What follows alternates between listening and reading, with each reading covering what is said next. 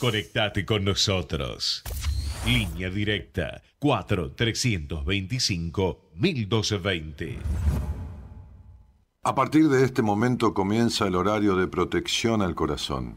La permanencia frente a la radio depende exclusivamente del cariño que cada uno se tenga.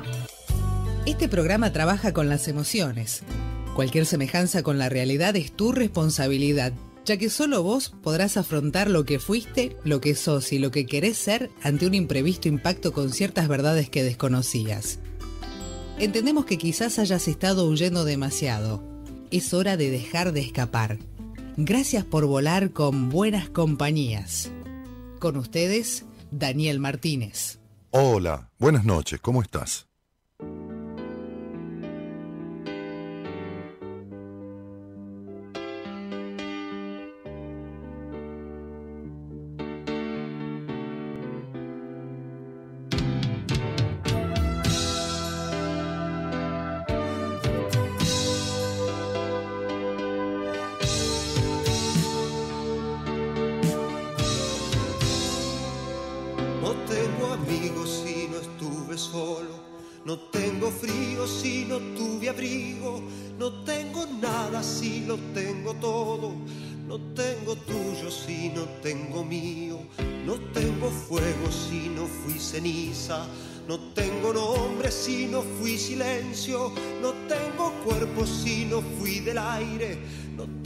Patria si no fui extranjero, no tengo casa si no tuve calle, no tengo rumbo si nunca me pierdo, no tengo olvido si no soy recuerdo, no tengo cielo si no tengo infierno, no tengo calma si no tuve ira. No tengo paz si no viví la guerra. No tengo fuerza si no tuve miedo. No tengo Dios si no temí su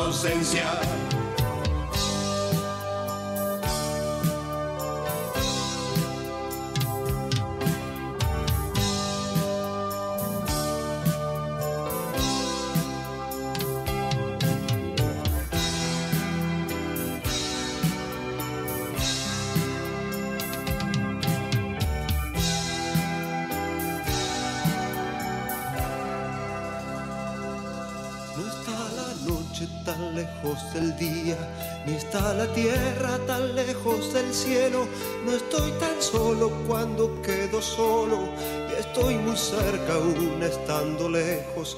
No soy un hombre porque he sido un niño, no. ni he sido un niño porque fui pequeño. No. A veces soy el padre que he tenido, sí. y a veces soy el hijo de, mis sueños. No olvido nunca a los que me olvidaron, y quiero, y quiero siempre a quienes me quisieron. Siempre voy apurado cuando hay un camino y voy tranquilo cuando falta tiempo. No tengo calma si no tuve ira. No tengo paz si no viví la guerra. No tengo fuerza si no tuve miedo. No tengo Dios si no temí su ausencia.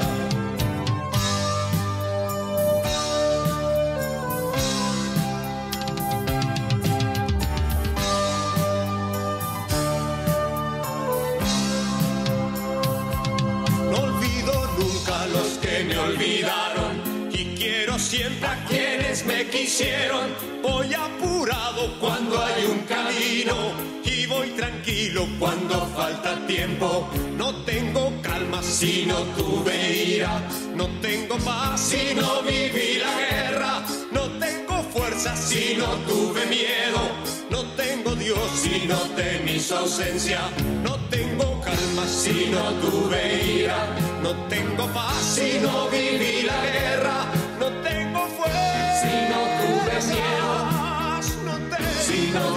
de mi ausencia. No de mi ausencia. Si no tuve ira. Si no viví la guerra.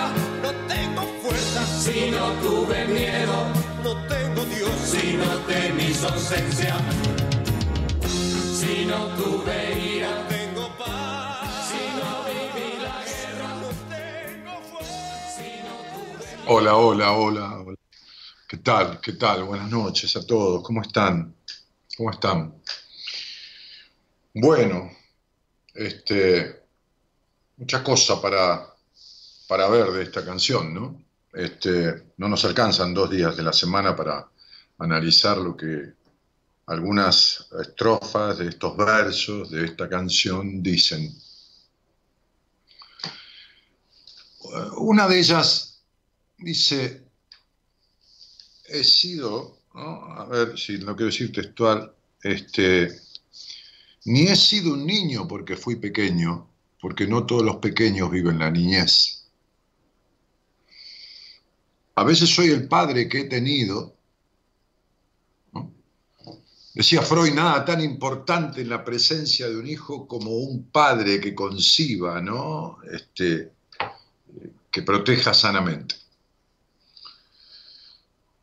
Eh, y no hablamos de un bebé con la función materna, sino ya del niño con la función paterna. Entonces dice, no he sido un niño porque fui pequeño, a veces soy el padre que he tenido, es decir, repito conmigo lo que mi padre ha hecho, sea lo bueno o lo no bueno. Pero hay algo en lo que me quiero detener, que dice, y a veces soy el hijo de mis sueños. Y me hace acordar que el otro día yo atendía en una entrevista de primera vez, esto fue el otro día, hoy, hoy, hoy es martes creo, sí, no, hoy es miércoles. Ayer, si no fue el viernes, fue ayer. Bueno, este, a una mujer joven, eh, profesora de inglés, este, traductora también, eh, y en, el, perfil de ella decía, eh, sueña, sueña, ¿no? Dream on, dream on, hasta que tus sueños se hagan realidad, decía en inglés, ¿no? Entonces cuando empezamos la entrevista, eh, viste cómo soy yo, ¿no? Este, a veces derribo castillos, porque cuando los castillos son de arena no duran. Como en la plaza, ¿viste? Podés construir, subió la marea y chavo el castillo. y construir un castillito de sueños tiene que ver con una historia que cualquier viento o cualquier marea se lo lleva. Entonces, a veces soy, dice la canción, a veces soy el hijo de mis sueños. Y cuando un hijo sueña, cuando un niño sueña, está hablando del niño, ¿no? La concreción de sus sueños dependen fundamentalmente de los demás. En esa etapa, porque el niño sueña corto. es raro que un niño sueñe, bueno, qué sé yo, Sarmiento estaba medio de peón en una estancia y escribía, y, el patrón decía, este es un tipo raro, se la pasa escribiendo y leyendo, ¿no? Y por ahí Sarmiento escribió que un día iba a ser presidente de la nación, y qué sé yo, y estaba estudiando para para ser maestro. Este, pero ya era un joven que terminó siendo un poco capataz de esa, de esa estancia, o de ese, de ese, de ese campo, qué sé yo. Este, entonces yo cuando empezó la entrevista con esta profe, con esta mujer, le dije, leía la frase, me dijo, sí, sí, es una frase que pongo siempre. Entonces yo le dije,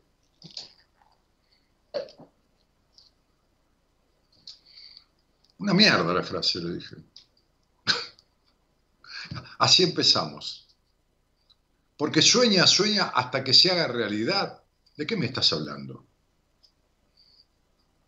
Y después comprobamos que sus sueños no se hacían realidad. Porque no es hasta que se haga realidad, es hasta que los hagas realidad.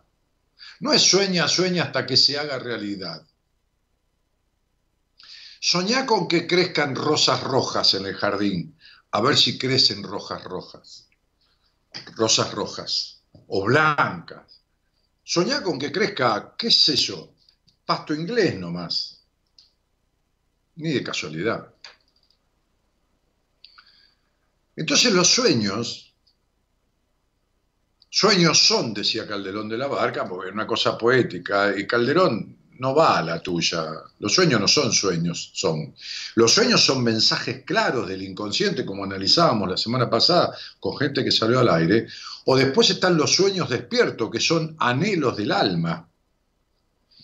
Cuando uno piensa en un helado de, de, de, chocolate o de, dulce leche bañado en chocolate, chorreando, se le hace agua a la boca porque el cuerpo, el alma tiene un deseo que la mente simboliza. Y allá va uno, a la heladería, si no, ¿cómo vas a hacer realidad ese sueño?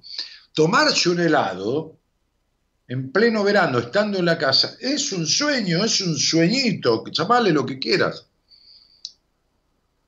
Hasta que no lo haces realidad, sí, puedes llamarle deseo. Bueno, entonces te lo explico. El sueño se convierte en deseo, el deseo en acción y la acción en realidad.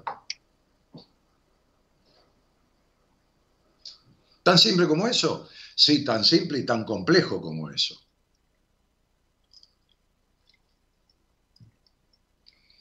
Entonces después, con esta mujer, que los sueños hasta que llegan realidad, se dieron cuenta que los suyos no los hace realidad nunca, sino que va por el camino contrario. Es decir, sueña con helado dulce de leche, como digo siempre, y después toma limón o pistacho no sé, o qué sé yo qué, pero un gusto que no tenga nada que ver con el que soñaba. Porque hace lo contrario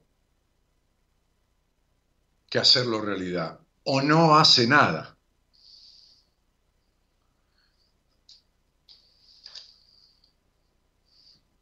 La psicología no es una, una ciencia exacta igual que la medicina, no lo es. La medicina tiene que ver, las dos tienen que ver con las dos, ¿eh? porque las enfermedades no son casuales, pero vamos a separar un poco lo pragmático, ¿no?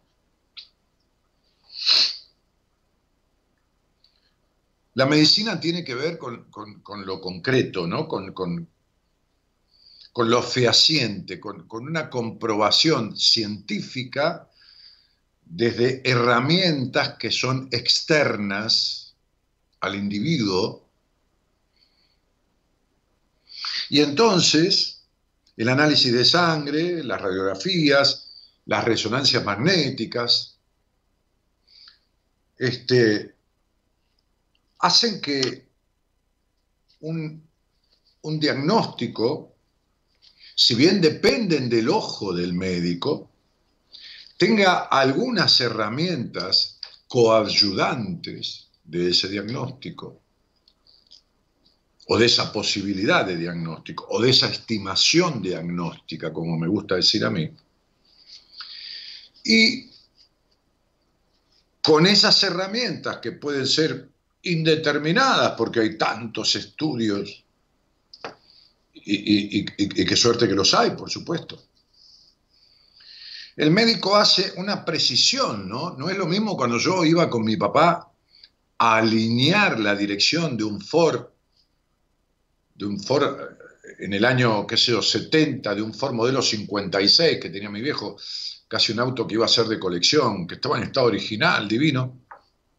Y el tipo alineaba, ¿no? Con, y, ¿no? y medía ahí, qué sé yo, que hoy, que un pibe empieza a laburar pasado mañana en una gomería, le enseñan a, a manejar la máquina electrónica, pones el auto, pone las chapas, las tapas que agarran, empieza a rodar la rueda sola, mide, hay una luz que parece un, rayo láser, y estima el balanceo de la rueda, la alineación de la dirección, todo corrige un poco de acuerdo a la máquina, está mirando una pantalla y se acabó el problema. Bueno, menos mal, menos mal.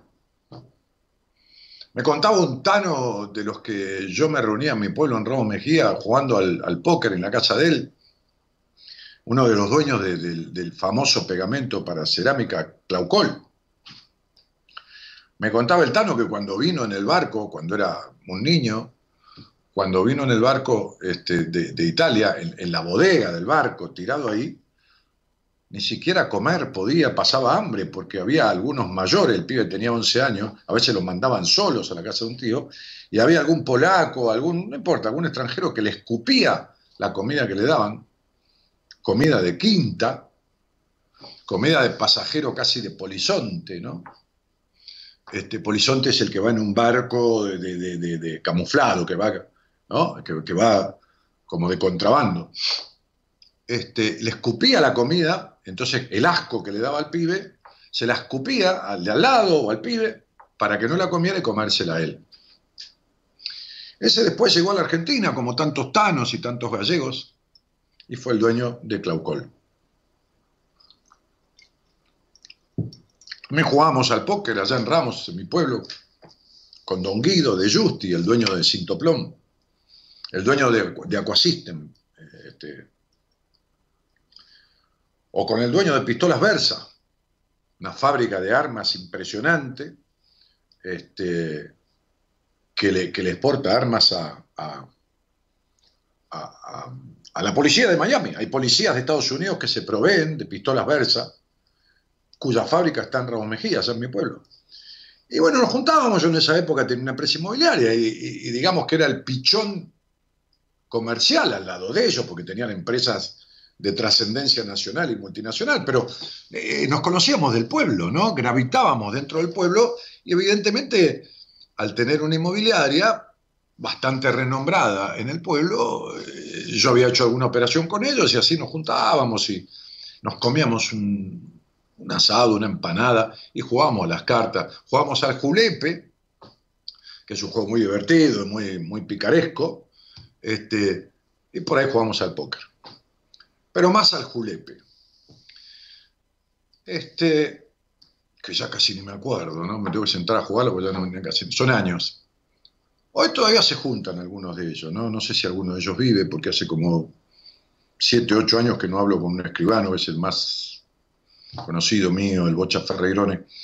Este, y lo que estoy diciendo con todo esto es que estos tanos, y cuidado con lo que voy a decir, que lo digo con mucho respeto, ¿eh? Estos tanos muertos de hambre, muertos de hambre porque venían muertos de hambre, ¿no? El mejor, amigo de mi padre que me vio nacer y me tuvo en brazos, vino de nueve años, su madre se murió cuando nació. Cuando nació. ¿Sabés lo que esto implica, no? Y el padre que lo trató como un ciudadano de segunda, medianamente, lo abandonó, se fue con una mina, qué sé yo. Lo agarró un día a los nueve años, lo embarcó y se lo mandó a un tío. Un tío lo que hacía dormir en un galpón entre medio de las lauchas, y lo hacía trabajar 14 horas por día a este gallego. Como era mi abuela, que era analfabeta, yo le leía el diario a mi abuela. Yo le leía el diario cuando tenía yo 8, 9, 10 años, le leía el diario a mi abuela que había trabajado en las rías de Galicia y que tenía las manos, la gallega, ¿no? como los dedos como hinchados de las aguas heladas ¿eh? Galicia tiene unos mares divinos, pero fríos, este, eh, eh, de las aguas heladas, y que iba a misa, allá por el año 1890, 1900, iba a misa de lunes a domingo, esa era la única cuestión, nada de colegio, y a lavar ropa del vecindario en las rías que le mandaba la madre para ganarse un peso. Cuando vino aquí a Buenos Aires, la gallega, gallega, bien de Galicia, junto con mi abuelo, armaron un almacén de un hospedaje para inmigrantes, donde venían todos gallegos o, españoles, algunos tanos también, y mi abuela cocinaba en una cocina económica, esas a, carbón, donde yo he comido. Era tan divina la vieja y tan bruta, tan amorosamente bruta, que cuando hacía castañas, las mordía una por una, porque había que hacerle un tajo a la castaña para tirarle a hervir, y las tiraba a la olla.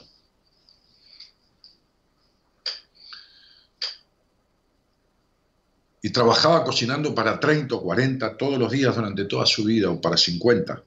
Y no solo que comían los pensionistas de aquel galpón que tenían, que dormían como si fuera, qué sé yo, un regimiento,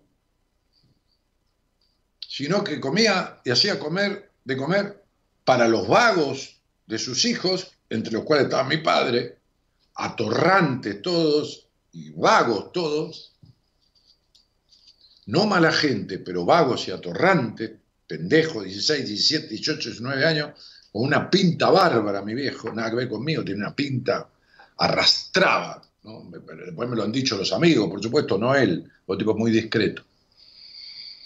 Arrastraba mi viejo, era una cosa, nariz recta, ojos profundos, verdes, un actor de Hollywood.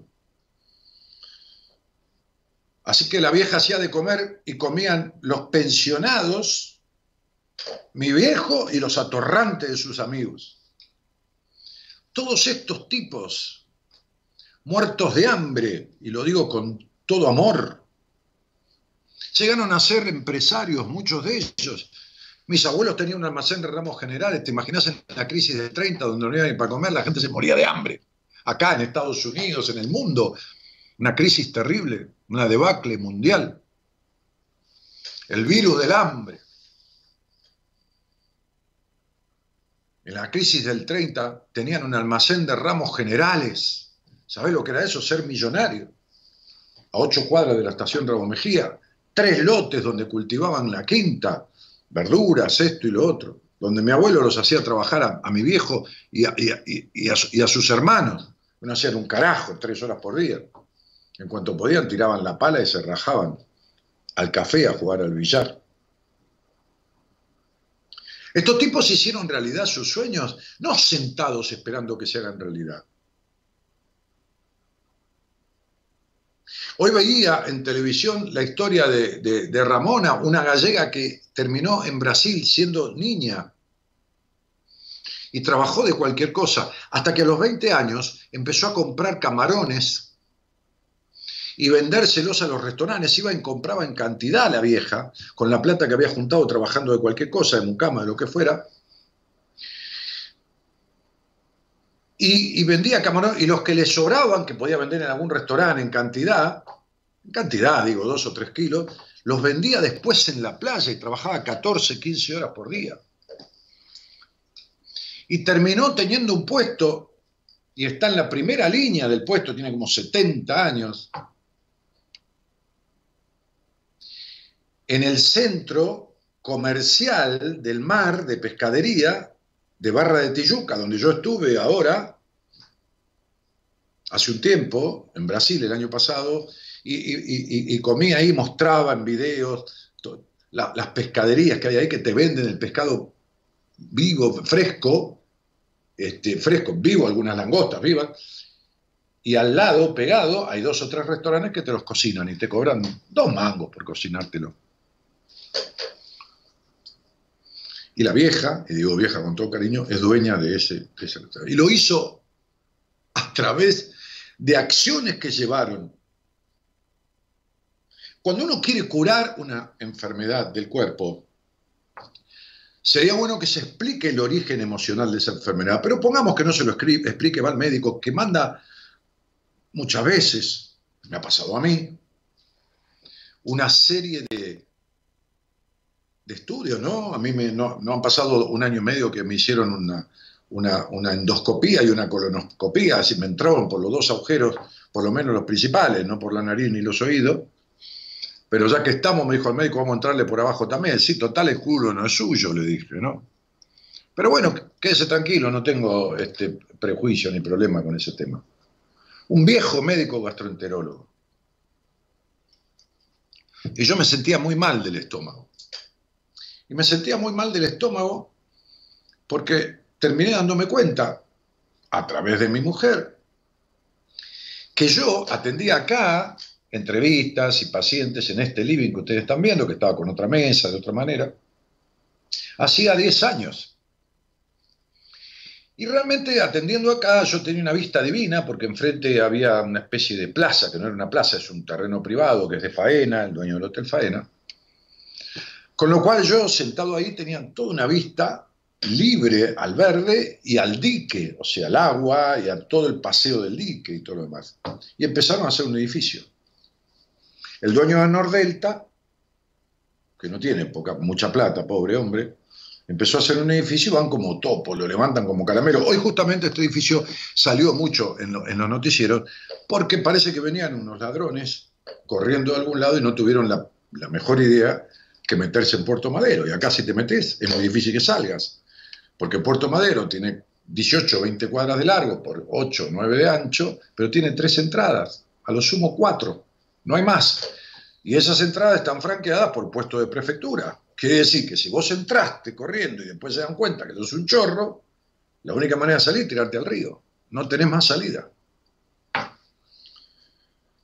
Entonces, cuando empezaron a hacer ese edificio, entre los ruidos de una obra de construcción, la submuración, la excavación, yo que he construido, o sea, he trabajado, digo, no, no, estaba en la obra, pero, pero trabajaba en el diseño, en la concreción de proyectos de edificios y todo lo demás, es un ruido y un quilombo bárbaro. Entonces, la vista no la tuve más. Tenía un quilombo, no tenía silencio, que para mí es sagrado, para escribir, para atender y todo lo demás. Mi estómago, como yo no digería en la situación, empezó a sentir el efecto. Y me fui a un gastroenterólogo. Tipo bárbaro, un viejo sabio.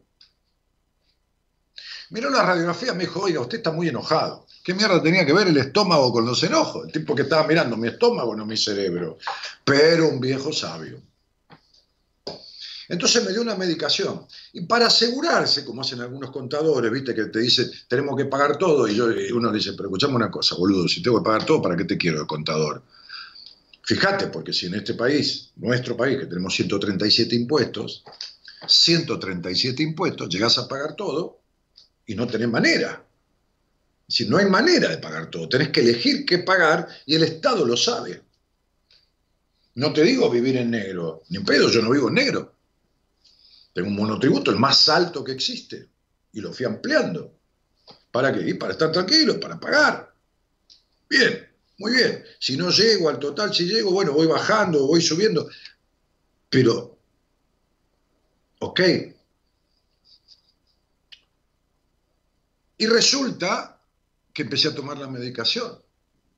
Pero como pasa muchas veces, el síntoma bajó un poco, pero seguía. Entonces, cuando Gabriela me dijo eso, me alquilé un consultorio. Me alquilé un consultorio en un lugar divino, porque no me vivo en una cueva, para eso trabajo. Yo no pretendo guardar dinero, si me sobra algo lo guardo, pero pretendo vivir bien, para eso trabajo. Bien, es bien dentro de lo...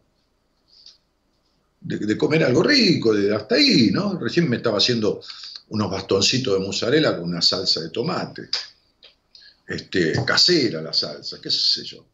Entonces, Digo, y, era la hora del programa, ni me di cuenta, lo dejé todo a media, ni comí ni nada. Por eso estoy tomando una copa de vino, brindo por ustedes y la salud del alma de ustedes, este, y no estoy tomando mate, porque no, no cené. No sientan culpa, ¿eh? porque hago el programa con todo gusto y después como.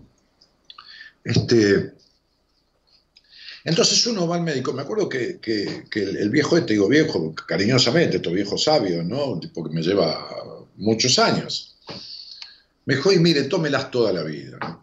Cuando empecé en el consultorio, que está acá a seis cuadras, no en Puerto Madero, enfrente de Puerto Madero, un edificio muy bonito, con una vista libre al río y a la ciudad de Buenos Aires, se me fueron los síntomas. Se me fueron los síntomas. No voy a tomar la medicación toda la vida, ni en pedo. El médico con muy buena intención. Entonces, curar una enfermedad tiene, vamos a dividir las aguas entre la medicina y la psicología, herramientas adyacentes de estudios y de profundización de análisis que permiten una aproximación. No es lo mismo la psicología. Pero fíjense que se unen porque a veces en un tratamiento médico físico hay marchas y contramarchas, por ahí hay recaídas. Un proceso de sanar aspectos emocionales necesita, no del sueño de sanarlo, nadie sueña con que se le vaya una gastritis, va al médico. Los sueños necesitan de un camino de concreción, de una acción y de un tránsito. En psicología no sirven las resonancias magnéticas. No pueden servir que yo le haga a un paciente un mapeo cerebral, Pongámoslo, mando a un lugar donde se hace el estudio, que sale un montón de mangos, pero tengo que estar yo para incentivarle pensamientos y que se dé cuenta de cosas que yo le voy a describir y se va a dar cuenta sin el mapeo cerebral. Para que vea la influencia en su cerebro de ciertas emociones. Pero no hay otra cosa. Entonces, este tipo de sanaciones, no curaciones, como se dice en muchos lados, requiere de tiempo y de dedicación. De un tiempo como también requiere un tratamiento fisiológico. Entonces una es muy diferente de la otra, aunque si las buscamos las vamos a encontrar emparentadas. Fíjense que la epigenética, ¿qué es la epigenética? La ciencia que estudia los factores externos ambientales, que tienen que ver con lo familiar, lo ambiental, lo relacional, lo sistémico, que enferman al individuo. Es decir, que joden su genética. Los factores de estrés, de baja de defensa, de alteración de funciones, de subas de cortisol, de, un montón de cosas. Entonces un individuo es lo genético y lo epigenético. Decía Freud hace ciento y pico de años. Yo lo nombro viejo porque todo el mundo lo critica. ¿Viste? Yo soy, ¿eh? como me decía mi papá, a los amigos hay que ir a buscarlos cuando no los va a buscar nadie. Hay que estar con los amigos, pero cuando no los va a buscar nadie o nadie toma un café con ellos, es cuando más hay que estar.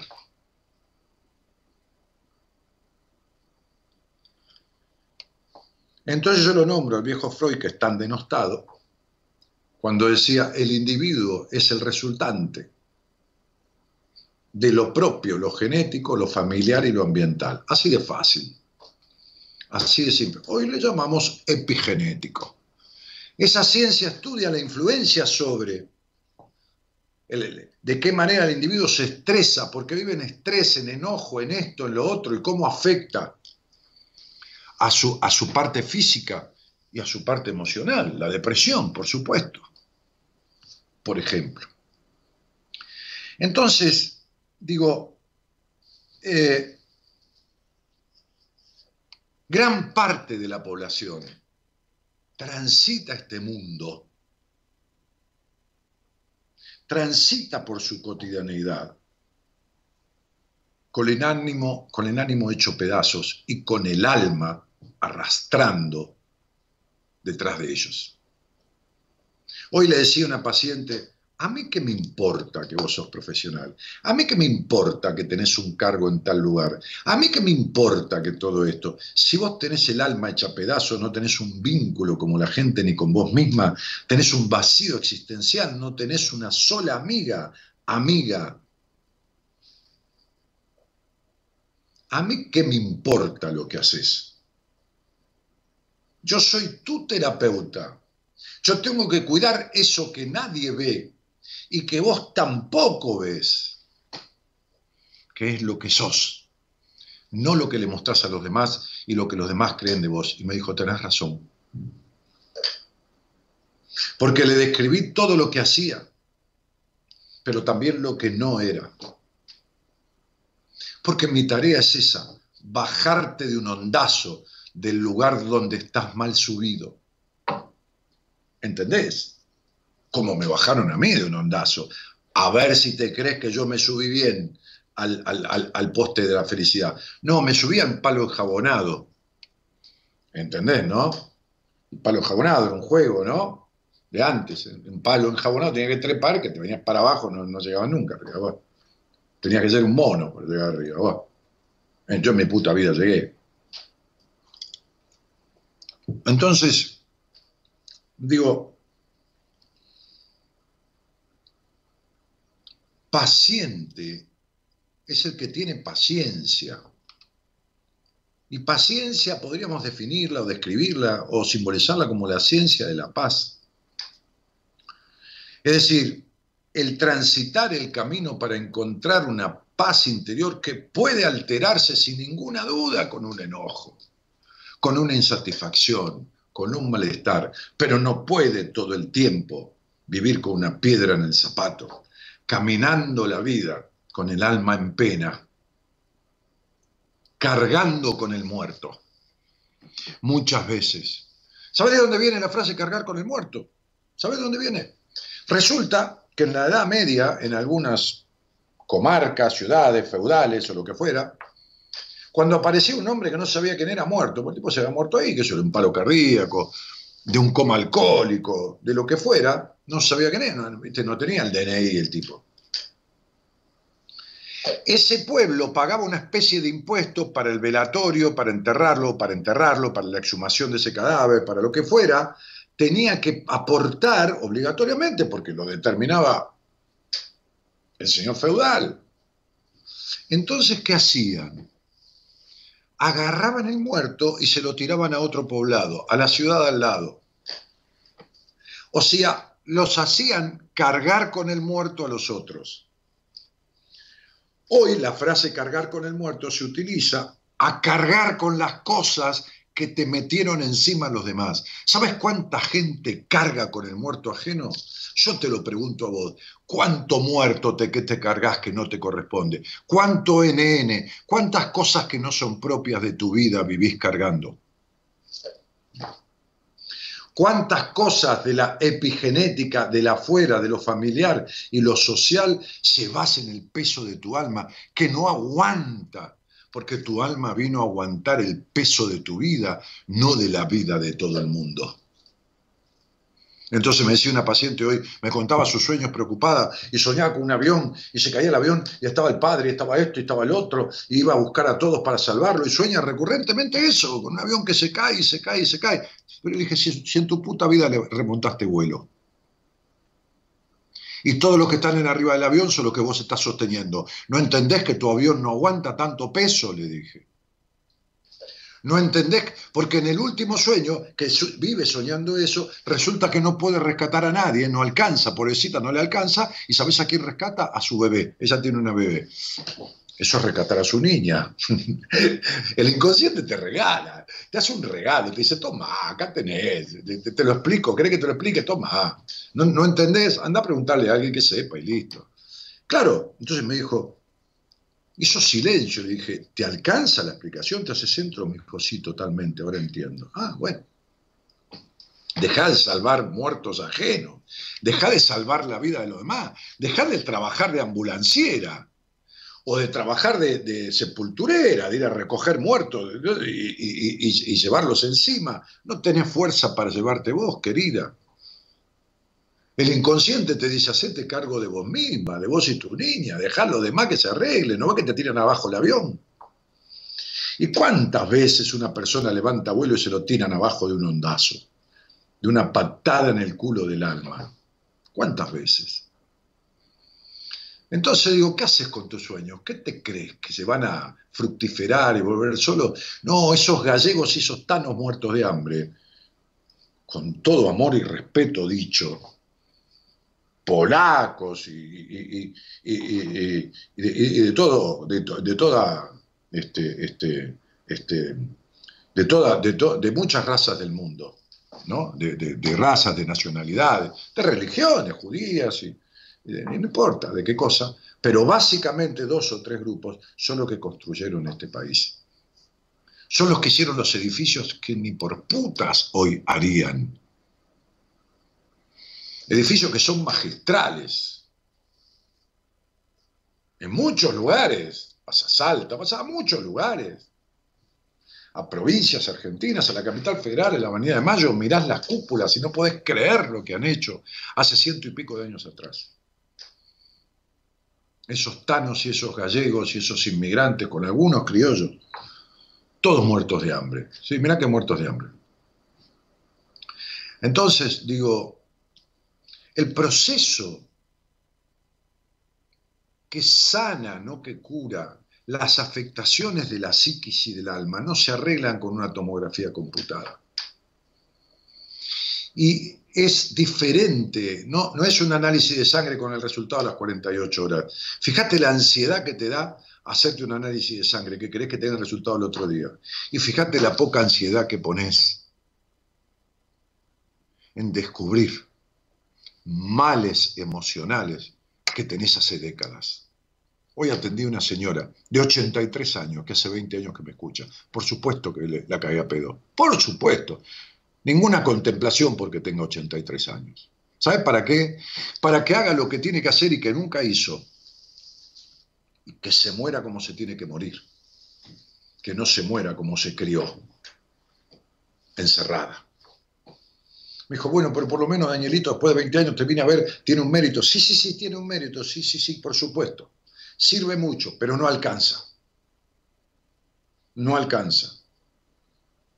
No me voy a entrar en la condescendencia de apañar a una señora de 83 años. ¿Sabes por qué? Porque si le hago una terapia, bla, bla, y digo, bueno, le voy a acompañar a esta pobre vieja, este, que no es ninguna pobre vieja, no es ninguna boluda, este, este, y bueno, dale, bueno, conversemos, ¿no? Yo no la tomé igual, se la pasé a una terapeuta de mi equipo, creo que es la indicada para ella. Este, eh, y bueno, dale, sí, sí, Noemí, hacerle una terapia de contención, acompañar a esta vieja hasta que el día que se enferme y se muera. No, no, no, no, no, no, no, no. No, no, no, no. Eso es estafa, eso es ponerle un respirador como a o como a Sergio Deni, un respirador psicológico. Mira, se me ocurre esto, ahora es una novedad. Eh, eh, hay procesos en terapia que son un respirador psicológico. Te enchufan y, no, y listo, y te desconectas cuando te moriste. Yo te dejo tus sueños en tus manos, como le dije a una paciente ayer. Yo te voy a dar una semi alta, porque hemos logrado modificar en un mes y medio, le dije. Es una psicopedagoga. Tu melancolía, tu tristeza, creo que un mes y medio, no llegó a dos meses. Tus enojos, tu sexualidad. Si vos querés cagarte la vida porque tenés 99 pesos y te falta un peso para 100, cagátela, yo no te voy a acompañar. Y tampoco para que logres ese peso, voy a seguir haciendo que gastes la plata que estás gastando en tratarte conmigo. No tiene razón de ser. Te falta aprender a disfrutar de lo logrado en vez de padecer por lo que falta, porque siempre va a faltar algo. Si buscas, siempre va a faltar algo.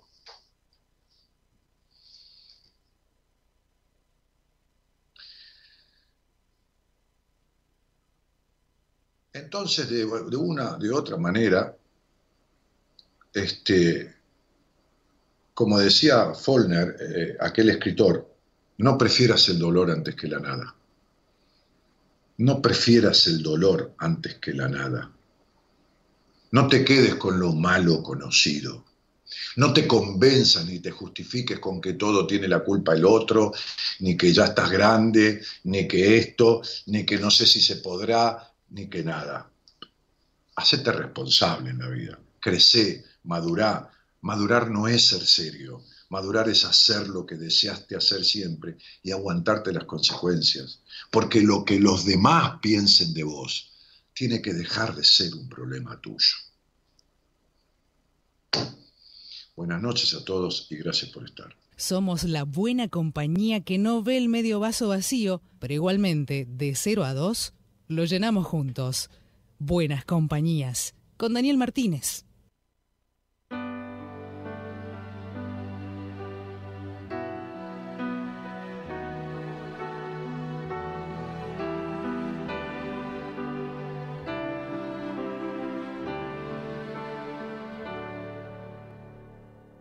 Bonita la vida, queda todo de golpe y luego te lo quita hace sentir culpable, a veces cuenta contigo, a veces ni te mira. Qué bonita la vida, qué bonita la vida cuando baila su baile, que se vuelve maldito. Cuando cambia de planes, ahora juega contigo, tras tantas comparte. Qué bonita la vida. Es que a veces se despista. Yo me dejo ser. Y tan bonita es, es vida lo que me das, vida tu caminar, vida que arranca cobarde, que lucha, que sueña y que perderás, vida que vuelve vida que sola estás de gente que nace, que vive, que viene y va. bonita la vida, tantas veces Qué bonita la vida, temazo, que, que, que Gerardo, conectado con lo que pasa con el programa y con la apertura, engancha para ustedes, ¿no? Para nosotros, para todos, ¿no? Porque a mí me hace muy bien también saber que estoy cuidado por él desde ese lado y por, y, por Gonzalo Comito del otro lado, ¿no? Este, aquí Cristian Hidalgo preguntaba, ¿lo epigenético este, tiene que, es lo que estudia el estrés, ¿no? Sí, el estrés, el es 4, es 5, es 6. El estrés, justificar con estrés, con la palabra estrés, es justificar con todo que dice, bueno, viste que no saben qué carajo tenés, tenés un virus, no hablo del COVID-19, ¿no? Tenés fiebre entonces, y tiene un virus, tiene para que se le pase. Bueno, está bien. Pero este, acá estamos hablando de lo, de lo emocional, flaco. Y lo emocional tiene un motivo siempre, una razón siempre. ¿Está? Entonces, eh, cierto estrés puede modificar 78 cosas y abrir la puerta a 179 enfermedades. Así que con decir ese estrés no alcanza. Hay que, hay, que, hay que examinar incluso muchas veces análisis de hormonas para ver cuáles están en estado deficitario y todo lo demás. Te digo de lo físico, pero viene de lo, de lo, de lo, de lo emocional. O vos te crees este, que resulta que, ay, nada, mi marido se fue o mi mujer se fue y me agarró una depresión. ¿Qué tiene que ver eso? La depresión ya estaba, el enojo, el terrible enojo está en la infancia. El marido que se fue o la, esposa que se fue o qué sé yo que lo que el cuerno pasó la desencadenó, pero eso ya está, ya está ahí latente. Este es el punto. Entonces, sí, ese estrés es 4, es 114. Este, eh, hay que puntualizar. Las generalidades no sirven. Sirve la epigenética, lógico, como un aporte más a esta cuestión. Pero uno es uno y sus circunstancias. Uno es uno y su familia, o donde carajo se crió, uno es uno y también lo ambiental y lo social. No es lo mismo crecer con tu familia acá que crecer con tu familia en, Singapur o, en Afganistán. No es lo mismo. ¿eh? Eh, todo es diferente. Entonces, el individuo es uno, lo individual, la individuación. ¿Mm? Dale.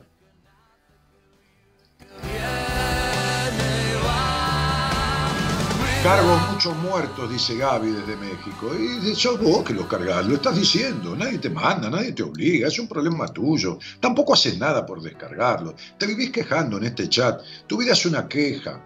Este, y vivís de luto, como podés ahí, el, el, moño del luto y de la muerte todo el tiempo. Y así está, flaca. ¿Qué nivel tomándose un vinito conduciendo un programa la primera vez que veo, genio? Mauro, sí, sí, estamos tomando un poquito de Malbec. Este, comí unas almendras antes para no tomar con el estómago vacío y un pedacito de queso. ¿eh? Y entonces me serví un, vinito muy rico, un Nicasia, ¿eh? este, que es un rico vino equilibrado, de un valor ahí al medio, pero, pero muy buen, muy buen blend, ¿no? Este, eh, ¿Qué más? Alicia Álvarez dice, sí, Dani, los inmigrantes, un homenaje para ellos. Mi abuelo vino de ese palo, hasta el día de hoy lo recuerdo, su campo, animales, los famosos trueques, tan sanos, ¿no? Este, inmigrantes de aquel momento que trabajaron tanto, dicen por acá. Este, Siempre que paso por Avenida de Mayo me vuelvo loco, dice Gabri, me cuelgo mirando hacia arriba. Y si subieras alguna de las, de las, de las cúspides, eh, de, la, de, las, de las terrazas de Buenos Aires, donde yo he estado tomando algo, ¿no? Este, este, hay en diferentes lugares, hay miradores para ir, ¿no? Visitas gratuitas. Este, y otros lugares que tomás algo, este, hay un lugar ahí en, en Corrientes y, y, Paseo Colón, que voy a una terraza en el piso 15 a tomar algo, ¿no? Y ves las cúpulas de Buenos Aires. Este, eh, ¿Qué es la gastritis nerviosa? No, yo no, Wandy Love, no, yo no contesto nada, cielito, ¿eh? No, no, este, no, no contesto nada. Tenés que salir al aire y hablemos, ¿viste? Este, María Fernanda Macitelli dice, gracias, no prefieras el dolor antes que la nada, responsabilizarte, excelente, dice Pame, este, has vivido toda la vida en el dolor, Pamela este, y, lo, y, elegís, seguís eligiendo el dolor antes que la nada.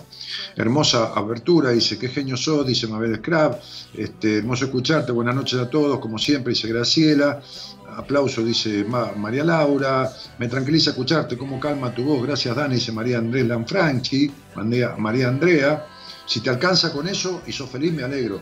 Ahora, si los quilombos si, se te apaciguan como un poco de morfina, para un cáncer durante estas dos horas y después te vuelve el dolor en el alma, no sirve para nada escucharme. Este, Hermosa apertura, dice Andrea. Eh, eh, hoy Jesús hizo que te escuche de nuevo, dice María Fernanda Marcitelli. No, fuiste vos que prendiste la radio. A mí no me digas que vino Jesús y te, pongo te puso un auricular en la oreja. Este, y, mirá, si vos crees en Dios y Jesús y los santos evangelios, que está muy bien, me parece bárbaro, entendé que la Biblia dice que Dios te dio libre albedrío. O sea que Jesús no te programa la computadora, ni en pedo, ni te sienta de culo para que vos me escuches a mí. Esto lo hiciste vos, no es Jesús. Le podés haber pedido a Jesús todo lo que quieras. Y Señor, ayúdame a que la luz se haga en mi vida o que aparezca Daniel Martínez que lo estoy buscando. Si no prendés la radio y no me buscas y no me googleás, no hay Jesús que valga. Por eso, la frase, a Dios rogando y con el mazo dando. Por eso el Evangelio dice, eres tibia, no eres fría ni caliente y te vomitaré de mi boca. Y entonces al tibio, al que ni prende la radio, ni la paga, ni acciona con respecto a lo que escucha, de esta radio o de cualquiera, a ese la vida le vomita encima. Por ti.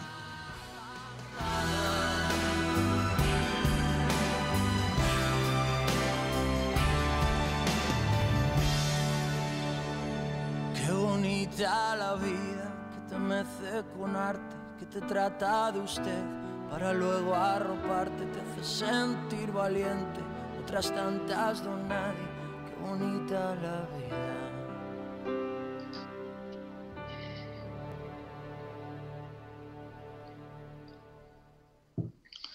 Ana María Araujo dice, qué buena frase, Dani, lo que los demás piensen de vos tiene que dejar de ser un problema tuyo. Y por supuesto, vos imaginate que yo haga este programa cuidando lo que los demás piensen de mí.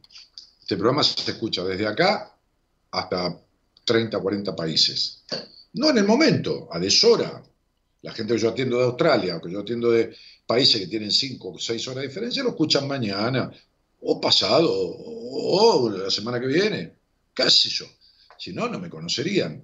Entonces, este, imagínate, yo tengo que estar pensando, ¿entendés? este, en lo que va a pensar alguien de lo que voy a decir. ¿no? Si, por eso digo los muertos, los muertos de hambre, el tipo justo puso ahí y dice quién es este tarado para hablar de los tanos de esa manera, y no entiende un carajo de lo que dice, pero ya juzgó, ya a mí qué carajo me importa, ¿me entendés? ¿Qué querés que te diga? Entonces, acá Cristian Hidalgo dice, no es malo hablar de los muertos de hambre, no entendiste nada, flaco. Expliqué, deja de, aclaraciones bizantinas que son al pedo, hermano. Te lo digo con todo cariño. Si ya expliqué que hablamos de los muertos de hambre, de eso, ¿qué querés que hable de los otros muertos de hambre en la comparación a los que tienen todo y como vos el alma vacía? Déjate de joder. Si ya lo sabés, lo sabés. Ya está. Agárrate de lo que dije. Déjate de perder el puto tiempo en tu puta vida, hermano. ¿Entendés? Dejate de perder el puto tiempo en tu puta vida que tenés esa puta soledad, nene, que no se te fue nunca. Hace algo por eso y deja de filosofar. ¿Entendés? Entonces sería filosofía barata. Eso es filosofía barata. No es que no me interese tu opinión, es que no me aporta un carajo, ni agrega nada de lo que yo dije, ni mejora ni ayuda a nadie. ¿No ves que no hay ni un retuiteo, ni un comentario de lo tuyo, ni nadie nada? ¿Me entendés, Cristian? Eh, el hipotiroidismo, ¿a qué afectación emocional se debe? Si el día que salgas al aire conmigo sin tu Pereira, lo hablaremos, te explicaré por qué es tu caso, es tu hipotiroidismo, ¿eh? entonces veremos y te explicaré claramente de dónde viene, ¿de acuerdo? Entonces, saliendo al aire se llama, dejando el cagazo, afrontando la vida, expresando el deseo, Gracias por la pasión y energía que nos entregas noche tras noche. Aprovecho a la audiencia a recomendarle tu curso de psiconumerología. Excelente, lo estoy disfrutando mucho. Voy por la tercera clase. Vi el video del RB. Impresionante. Abrazo grande, Diego Martín Maya. Este, tranquilo con el curso. Son 12 clases, Diego. Tranquilo. ¿eh? Tranquilo, despacio, mira para atrás, analizá. Porque no te olvides que yo explico lo psico emocional y físico de la, de la numerología. Y después lo relacional. Después, qué, qué es un psicópata numerológicamente, las posibilidades de descubrir a un tipo psicópata, no matemáticamente, analizando un poco su conducta y corroborándolo con la numerología. ¿Qué, qué? ¿De dónde la histeria? ¿De dónde, el, ¿De dónde la melancolía? ¿De dónde el año personal? ¿Por qué esto? ¿Por qué lo otro? Es decir, ese curso tiene todo lo que yo sé. O sea, todo lo que sé está ahí. No sé más, no me guardo nada, no nada. Entonces vas por la tercera clase, tranquilo. Tampoco te desesperes por buscar respuestas que van a venir en la sexta clase. Cuando yo daba la clase, porque ahí la di con público y la grabamos, la gente me hacía preguntas anticipadas. Yo decía, no, todavía no aprendieron esto que estamos trabajando hoy. Esperen que la respuesta va a venir después, porque voy dando tópico por tópico, parte por parte de un estudio numerológico. Y al final explico la lectura completa, una vez que vimos las partes, ¿entendés? Como una receta explicando qué son los huevos, qué es la harina, qué es el polvo de hornear, qué es esto, qué es la sal, qué es lo otro, y al final la receta. Eso es un estudio numerológico. Bio, psico, emocional, desde lo biológico, lo psicológico y lo emocional. ¿Qué es la primera etapa de la vida? ¿Cómo afectó? ¿Qué viniste a aprender en lo emocional para cambiar la vincularidad con vos y con los demás? ¿Qué viniste a aprender en, el renglón que dice relación con el mundo, sendero del mundo. ¿Qué capacidades trajiste? ¿Cuándo se ponen negativas? ¿Por qué se van a poner positivas esas capacidades? Bueno, despacio, flaco, y si lo estás disfrutando, lo vas a aprender. Después practicalo, sí, pusiste impresionante con, con, con mayúsculas. este, hola, buenas noches. ¿Hay alguien ahí? Sí, buenas noches. Marcela es mi nombre. ¿Cómo te va, Marcelita? ¿Cómo estás? Bien. Escuchándote. Bueno, este, este, ¿y, de dónde eres? Digo yo. ¿Cómo? ¿De dónde eres? De Cañada de Gómez, cerca de Rosario. ¿Eh? Cerca de Rosario, digo, para ubicarlo. Sí, sí, provincia, provincia de Santa Fe, sí, sí, Cañada de Gómez. Provincia de Santa Fe, sí, sí. Sí. Este, y, y, desde cuándo eh, conoces este programa? ¿Qué sé yo? ¿Lo escuchás? O, o la primera vez? No sé. Eh, no, no, no. Eh, que te escucho hace una semana, ya hace ya bastante que te vengo siguiendo en Facebook y eh, bueno, a raíz de que me separé y empecé, viste, como a buscar un poco, eh, tratar de estar mejor y buscar, viste, las, digamos, soluciones a los a las trabas mentales que uno tiene. Ah, que todos eh, tenemos, que claro, y que, muchos hemos tenido que parir, ¿viste? Que parir. Yo, yo he tenido que parir, ¿viste? ¿Qué va a hacer? Exactamente, bueno. Eh, este programa ya me lo habían dado, ya me lo habían recomendado hace mucho, yo te seguía en Facebook y bueno, pero viste que cuando uno tiene la necesidad, es como que empieza a buscar, a buscar a ver de, eh, con qué te podés no, mira, mejor. A ver, a ver, a ver, veamos. No, La necesidad la tuviste desde mucho antes. Sí, tu exigencia, tu búsqueda de perfección, tu intolerancia con vos misma, hizo que llegaras hasta el último eh, eh, orejón del tarro, digamos, hasta el fondo del tarro, este, hasta tocar fondo para poder buscar. No tiene nada malo, ¿eh? yo hice lo mismo, que tranquila. Uno no se da cuenta, sigue con su mecanismo de negación, pero decepciones en los vínculos los tuviste desde siempre. Y vos estirabas y estirabas, viste que la soga se estira hasta un punto que se corta, ¿entendés? Sí, sí. Entonces, esto no fue, un, no fue un día para, no fue un día para el otro. No, no, no. Esto hace, hace desde siempre desde siempre. Pero lógico, te lo estoy diciendo. escuchame una cosa, si yo te digo a vos desde cuándo sos exigente como sos, me vas a decir desde que tengo memoria. Mm. Sí, es muy probable. Mm, sí. sí, claro, tu exigencia. Sí, siempre, siempre, sí, soy exigente. Soy exigente. Sí, con vos, con vos y con los demás. conmigo y con los demás, sí, tal cual. Bueno. Tal cual. Pero eh, ahora últimamente, lo que yo, o sea, ¿a qué quiero llegar? A ver de dónde viene toda esta angustia que a mí me agarra cuando yo, por ejemplo, eh, yo hace unos meses rompí mi relación de pareja, conocí a otra persona y eh, siempre que conozco a una persona nueva, a una persona que, que, se cruza en mi camino, eh, es como que me genera demasiada ansiedad, demasiada angustia, demasiada esa, esa, esa sensación como que no sé por qué. Mirá, somos diferentes, ¿no? No mejores, diferentes. Yo cuando conozco a una persona nueva me genera expectativa, me genera este, desafío, me genera adrenalina. No, no hablo de pareja, ¿no? Estoy hablando de lo que sea, qué sé yo, acá tengo un amigo en el, pueblo este, en el barrio este, que me dice, che, tengo que tomar un café con un amigo, vení, este, uy, era un jugador de Racing de otra época, y lo conozco al tipo y veo la vida de él y qué sé yo, ¿no? Entonces, o vamos a poner la vida de relación, ¿no? Conocía, ahora yo estoy casado, una mujer nueva, ¿no? Ah, para mí era una vida nueva, para vos no. Para vos es miedo a la traición, para vos es desconfiar siempre, para vos es no fluir nunca más eh, naturalmente, para vos es razonar todo 78 veces. ¿De dónde carajo querés que venga la angustia? ¿De la prohibición? ¿De dónde va a venir? ¿De la postergación? ¿De dónde querés que venga?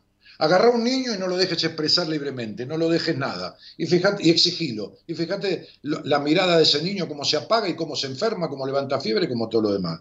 Y si vos sos una mina que vivís en la exigencia y en la desconfianza y en la traición a vos misma, si no te dejas ser, si jamás le entregaste la cabeza a nadie, si te sentás conmigo, tomó un café sin conocerme, no te dije ni que me llamo Daniel y ya estás desconfiando. Si te llego a mirar el collar, vas a decir que te miro las tetas y ya te quiero coger. ¿Entendés esto? Esta sos vos, hermana. Esta sos vos, la que tiene una picadora de carne humana en la cabeza. La que, la que tramita 78 cosas a través mío cuando recién empezamos a tomar un café. Y yo todavía no hice nada. Pero vos sacaste 758 mil conclusiones. Pero tenés que terminar agotada. A vos un café te tiene que dejar como para internarte en terapia intensiva, ¿me entendés? Mental. Si haces un análisis, eh, mi cabeza no para. después, silencio. Haces un análisis y un escaneo de punta a punta. ¿Querés escuchar y aprender? Te estoy enseñando. Entonces no es que te despierta ansiedad, te despierta todos los quilombos que tenés en la vida, la prohibición de ese vos, la búsqueda de la perfección, la exigencia, la desconfianza, la traición de tu padre, te despierta todo eso que no está arreglado. ¿Está claro? Sí. Muy bien. Ahora ya lo sabes. Entonces, ¿qué quiere decir? Que las decepciones de los demás son el reflejo de la decepción de vos misma con vos misma. Que las traiciones que vos le adjudicás a los tipos con los que has estado son reflejo de tus propias traiciones a vos mismo. Porque quien se traiciona a sí mismo atrae traición de afuera. Es la vida que te muestra tu propia traición. Entonces sería, Naciste con un potencial que no te lo puedo explicar, lo desperdiciada que estás.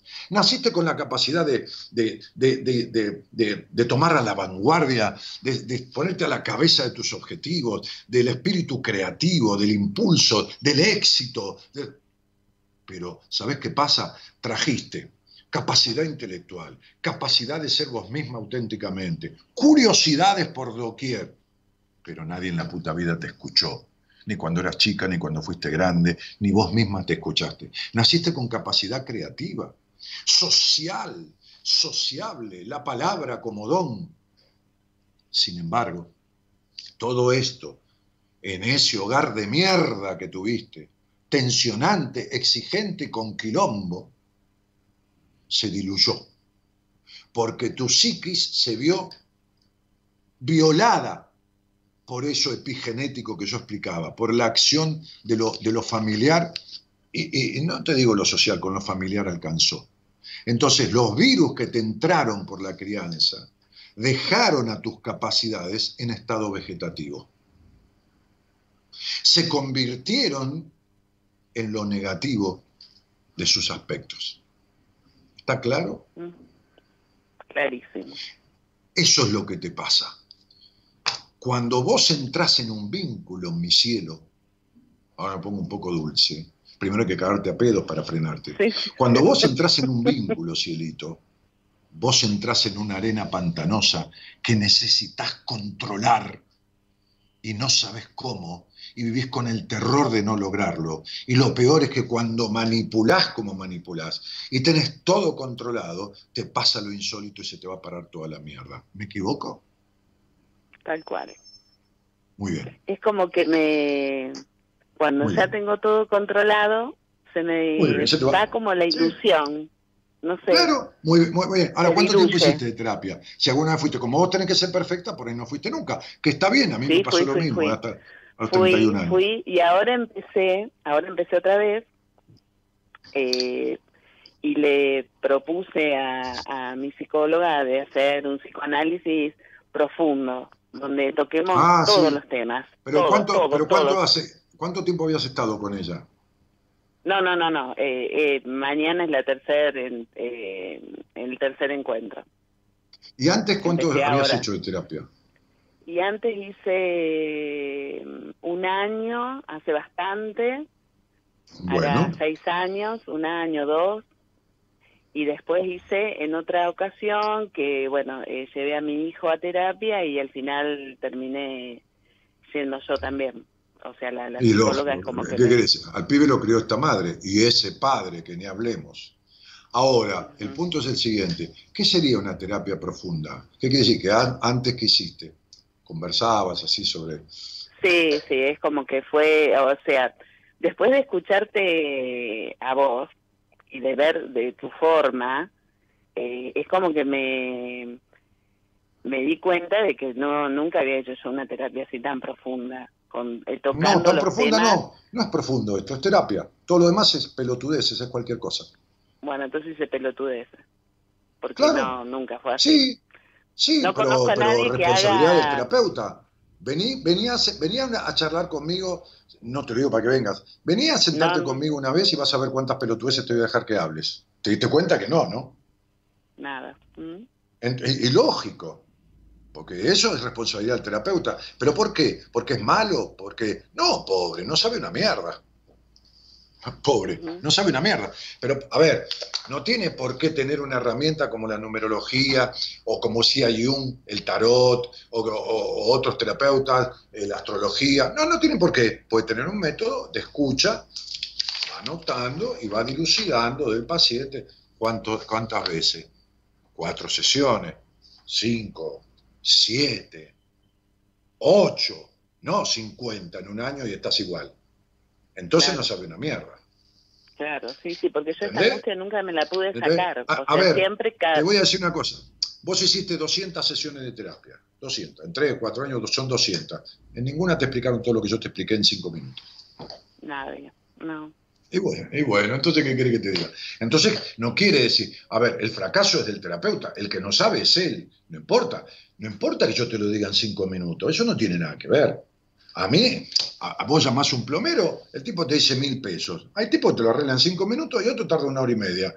Son los mismos mil pesos. Cada uno tiene su método. El tema es que lo arreglaron. Ahora, el problema es que hay terapeutas que te tienen cinco años y no te arreglan una mierda. O sea, no te ayudan a arreglar, porque la que arreglás sos vos. Sí, sí, sí. Entonces, claro, entonces es, bueno, mira, sí, pero ¿sabes qué pasa? Este, este, Marcela, vos tenés que terminar con esta relación. Se terminó, se terminó, ¿viste? Las cosas se terminan. Ya va a llegar una relación nueva, ya esto y lo otro. No, ¿para qué vamos a revolver el pasado? Este, eh, eh, una mierda. Nada. ¿Entendés? Nada. Sí. sí, sí, Y mientras tanto yo sigo con, con, o sea, sigo, o sea, siempre con lo mismo. Eh, me doy cuenta de que, eh, qué sé yo, de que siempre, mm, o sea, el otro día te escuchaba y bueno, y cada, cada noche que te escucho, cada programa que por ahí escucho después, anterior a cuando te empecé a escuchar, me doy cuenta que me va dejando algo y me, me deja pensando. Entonces, eh, por eso también tomé la decisión de decir, quiero hacer una terapia donde me llegue al fondo de la cuestión y eh, ver, ver de dónde viene todo esto. Donde te acabo de decir, de ningún otro lado. Sí. Donde te acabo de decir. Sí, Después vos escuchaste el programa, toma nota, o grabalo y lleváselo a tu terapeuta y dice, toma, mira, esto es lo que me pasa. Este tipo es un tipo que tiene un programita de radio y habla de psicología, se dedica a eso, es profesional del tema, este, pero, viste, utiliza una numerología, qué sé yo. Tipa dice, qué interesante, ¿no? Yo diría, ¿no? Suponete que vos venís a mí, ¿no? Y me traes algo de un tipo que es coherente, o de una mina, no importa, y me lo traes grabado. Y yo digo, a ver, vamos a escuchar. Entonces, miro, comparo con lo que yo sé, qué sé yo, no, no para ver si sé más que el otro, no, no, no, para complementar, porque lo, lo, que abunda no daña. Entonces escucho, me resulta interesante y digo, qué bueno, me traes una ayuda, me traes un algo más, una mirada, como cuando yo le digo, le dije ayer a una, paciente, Anto, le digo, este, este, vamos a hacer un break. Este, a ver, este quilombito que tenés que falta, mira, llamala a mi mujer. No, no, le digas nada, decirle que hiciste un break conmigo, que hicimos un corte, que hemos logrado algunas cosas, que hicimos un corte. No le digas qué, ni qué mejora, ni qué empeora, nada. Y hace una lectura de registro, le dije. A ver, no la condiciones, no le digas nada. A ver qué lee ella de tus registros acásicos, le dije, para ver, una palabra que se utiliza hoy en economía, un reperfilamiento desde otra mirada. ¿no? O por ahí mi mujer ve a alguien y le dice, mira, este, ¿querés arreglar esto? Anda a ver a mi marido. O anda a ver a Enrique Audine, o anda a ver a... O cualquiera del equipo, ¿no? Como ha hecho muchas veces. Anda a ver a mi marido. ¿Querés arreglarlo? Anda a ver a mi marido. Bien, ¿no? me mandó una mina que volaba. Volaba. O sea, ¿cómo volaba? Volaba. O sea, ella quería ver Buenos Aires. Entonces pensaba y era como que estaba volando, como si fuera Superman. Se proyectaba en un viaje, no un viaje astral, no, no, en un viaje en donde tenía la percepción de todo lo que sucedía acá en Córdoba. Una cosa maravillosa.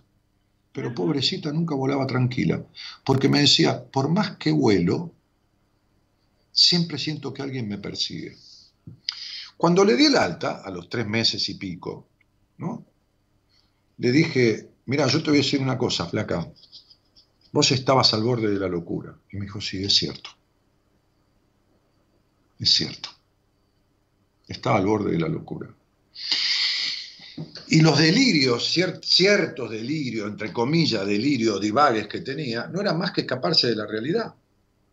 Y la que la perseguía que no sabía quién era ella, no sé quién es que me persigue hasta en los vuelos, era la madre, que toda la vida la persiguió, pero fue una cosa, eh, ¿cómo te puedo decir? ¿Entendés? Parece este, la película Fugitivo, no sé si la viste vos, no tenés edad, ¿no? En una serie de televisión que el tipo lo acusaron de que se había, había matado a su mujer y él no la mató, él decía que la mató un hombre manco. Ah, sí, sí, sí, sí. Fenómeno. Después hubo una película, una remake, una, una película pero era una serie. Y a mí me apasionaba, ¿viste? Me apasionaba porque el tipo era un santo, el tipo era, un médico, el doctor, no me acuerdo cómo se llamaba el apellido, en la ficción, este, este, y entonces el tipo, él mismo buscaba al asesino y siempre estaba por agarrar y lo cruzaba, este, y, había un teniente que era un obsesivo hincha pelota que lo, lo seguía persiguiendo a él durante años. Bueno, esta era la madre de esta mina que no dejaba ni volar en paz. Es decir, ni yéndose a Córdoba en viaje aéreo se despegaba de la conchuda de la madre, ¿me entendés? Pero yo la bajé de un ondazo. Entonces empezamos a laburar en la realidad, el aquí y el ahora. Entonces decirle a tu terapeuta, escuchá lo que te voy a decir, quiero arreglar mi nivel de exigencia, la desconfianza de los hombres, el resentimiento que tengo con el padre, las horribles condiciones y consecuencias que dejó todo esto en mi sexualidad. ¿Entendiste, María Cristina? Decirle a la terapeuta, ¿no? Que se llama, no sé, Florencia o María Cristina. Este, ¿Entendiste? Sí, sí, sí, sí, sí. Y entonces quédate tres, cuatro meses. Si estás igual, salí corriendo. ¿Está claro? Sí, sí, lo pensé. Lo pensé. Si estás y vos decís que es por el, por el lado de mi papá. Y andate a la terapeuta al lado. ¿Entendiste lo que te dije? ¿Entendiste lo que te dije que tenés que plantearle? Sí. No le plantees una terapia profunda, porque no, porque no entiende. Para ella profunda es por ahí que la hagan en el sótano. No. ¿Entendiste? Sé clarita agarrá lo que Daniel Martínez te dio, que es un traje psicológico hecho a medida.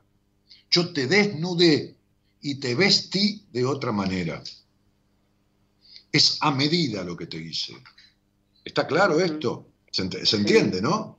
Sí, sí. Entonces, vos estás, mira lo que te voy a decir, vos tenés 50 años, ok, vos estás total y absolutamente desaprovechada. ¿Está claro esto? ¿Vos lo sabés? Sí, lo siento. ¿Vos sabés el intelecto que tenés y la capacidad intelectual que tenés, la capacidad de adquirir conocimiento, lo sabés? ¿Intelectuales? ¿Sabés que podés leer un capítulo de un libro y realmente entender y recordar? ¿Lo sabés eso o no? Sí, lo, lo probé porque hace poco me puse a estudiar y, realmente eh, sí, siempre, me fue bien, siempre. Bueno, perfecto, yo también lo sé, el intelecto. Ahora, ¿sabes qué? Decirle a tu terapeuta, agregale esto. Yo tengo un coeficiente intelectual de la puta madre y un coeficiente emocional de menos 8. Es decir, tu inteligencia emocional no desarrolló porque vos vivís en la cabeza. Sí. No hay alma. Sí que hay alma, por supuesto, sí es lo que tenés alma. Es una manera de decir, esencia, digamos, para que se entienda, porque no es religiosa mi apelación. Tenés esencia, pero esta esencia está en la historia. Nadie abonó esta esencia. Tu hogar fue un quilombo. Total. Sí, ya lo sé. ¿Entendés por qué después digo tres, cuatro meses arreglamos este quilombo? ¿Entendés, no? Que yo no lo digo por decir. Entonces, digo, a mí me parece bárbaro que te lleves de acá una descripción diagnóstica puntual de tus afectaciones y que le entregues el mapa a, la, colega. Ahora sí dice, mira, yo no estoy de acuerdo, porque anda la puta que te parió, levántate y andate. ¿Entendés? levántate y andate, levántate y andate. ¿Me entendés? Esto es lo mismo que a mí, una paciente, yo le diga, venga a mí y me diga, mira, Dani, te aclaro que tengo hipotiroidismo, el médico me dijo que te lo dijera, ¿no? Este, porque me dijo que estos bajones emocionales que tengo necesitan de un poco de, de, levotiroxina, pero también de un trabajo en terapia, porque este hipotiroidismo que el médico que tengo es un médico holístico, sabe que el dejarse de lado, que esto y que el otro, y yo le digo, a mí qué carajo me importa lo que dice tu médico. No, querida, yo le veo, miro el análisis inclusive, ¿entendés? O mando a pacientes míos y digo, quiero un análisis de tal cosa. Pero escuchamos una cosa, ¿para qué está la ciencia? Y yo lo que hago es ciencia, no es pelotudeo. Sí, seguro. Sí, la, matemática era una ciencia. Pitágoras fue un científico, no era un, un boludo con una bola de cristal. Yo leí, estudié a Pitágoras, lo desmenucé y generé una, una, forma interpretativa propia que le he agregado muchísimas cosas a la base pitagórica.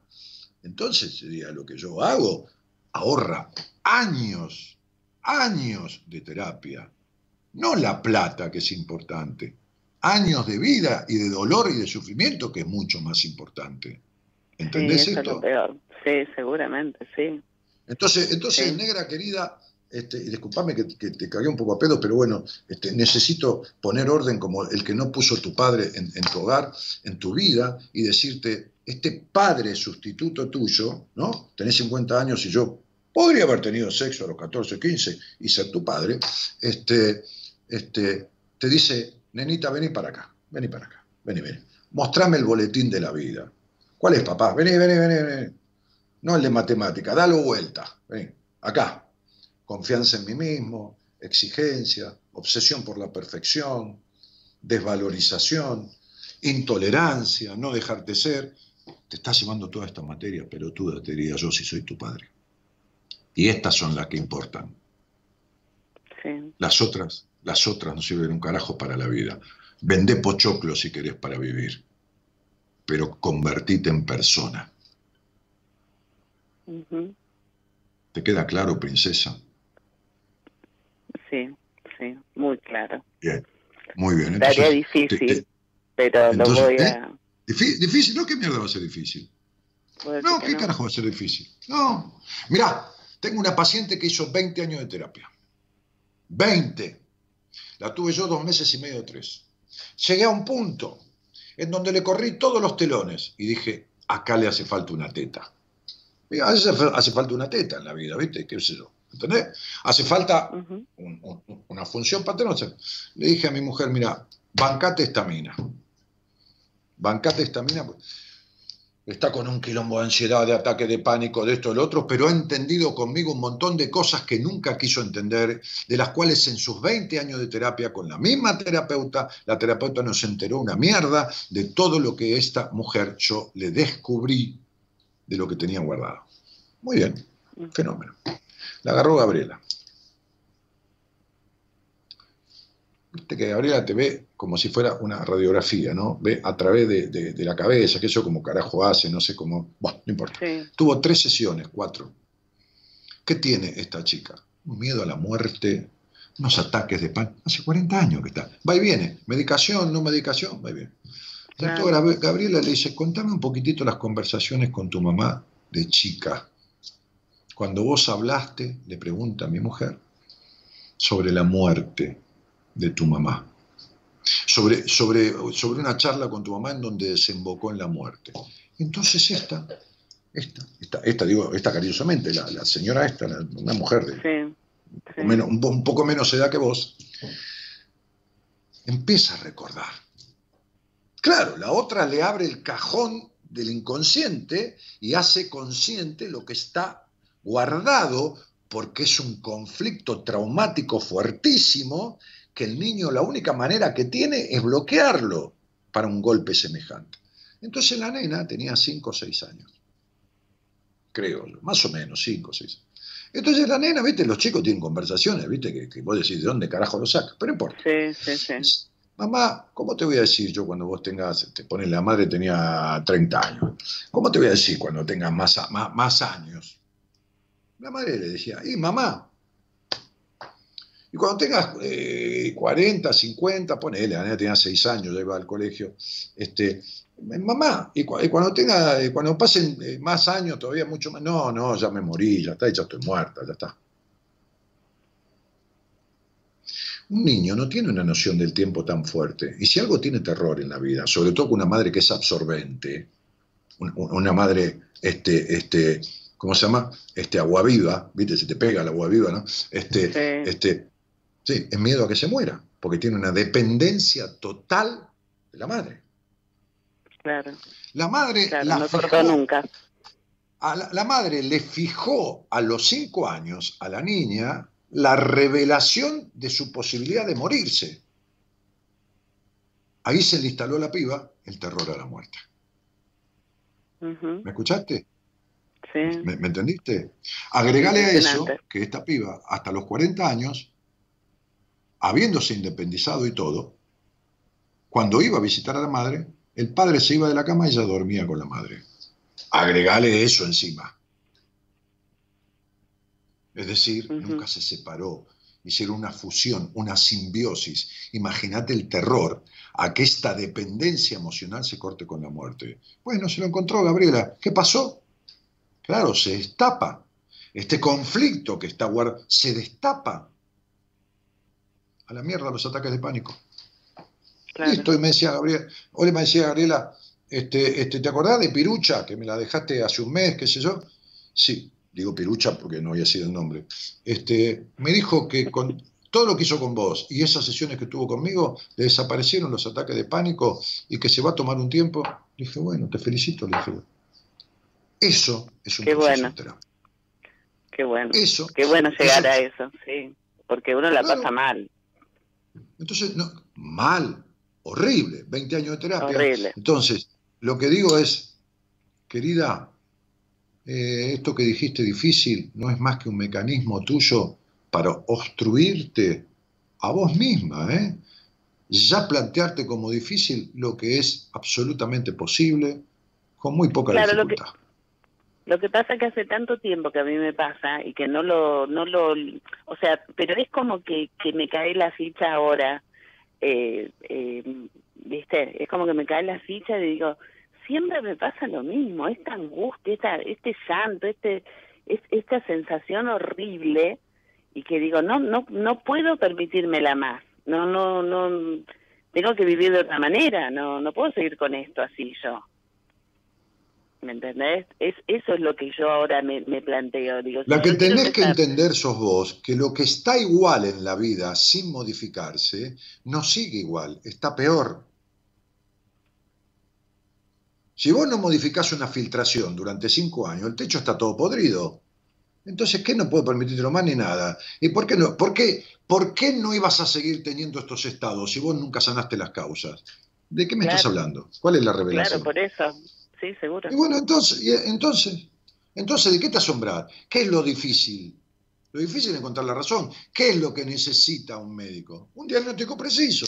Listo, ya está.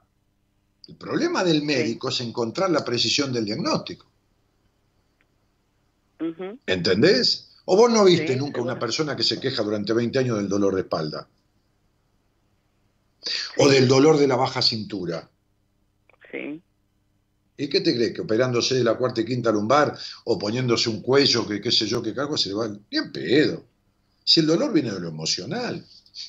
Y tiene sus razones, siendo, siendo del cuello alto, siendo de la espalda media o siendo de la espalda baja. Tiene sus razones emocionales y me llegan a mí y yo le digo, tranquila, ese dolor se va. Como le dije a esa paciente que escuchaste el otro día, que después de tres meses dije, que tranquila, que la migraña se va a la mierda. Y estuvo siete años en terapia. Ah, de la migraña, sí. Y bueno, y, terminó con la migraña, se fue a la mierda. ¿Qué quiere que le haga? Pero había que saber de dónde viene la migraña. Y, después cómo, cómo salir de eso. Y bueno, es simple. Es, lo mismo que el mecánico con el auto. Yo no, no, no, no, no. ¿Entendés esto? Sí, sí, sí, perfecto. muy bien, vos vivís en un pueblo. ¿Cuántas pizzerías hay? ¿Cómo? Vivís en un pueblo, digo, con todo cariño. ¿Cuántas pizzerías hay en el pueblo ese? Sí, hay 10, 15. Muy bien, ¿las 15 pizzas son iguales? O si vos tenés que pensar en comprar pizza, ¿a cuántas pizzerías irías de las 15? Mm, a dos o tres. Listo, esto es lo mismo, ¿lo entendiste? Sí, perfecto. Dos o tres, dos o tres en, en 15, dos o tres en 15 es el 20% de pizzería, el otro 80 no sirve. Bueno, ¿cómo querés que te lo explique? Ya en inglés no, me, no, no, hay, no hay tiempo ni sé lo suficiente. ¿Está claro? Está clarísimo, está clarísimo. bueno, gracias. Un besito. Chao, chao. Somos la buena compañía que no ve el medio vaso vacío, pero igualmente, de 0 a 2, lo llenamos juntos. Buenas compañías. Con Daniel Martínez.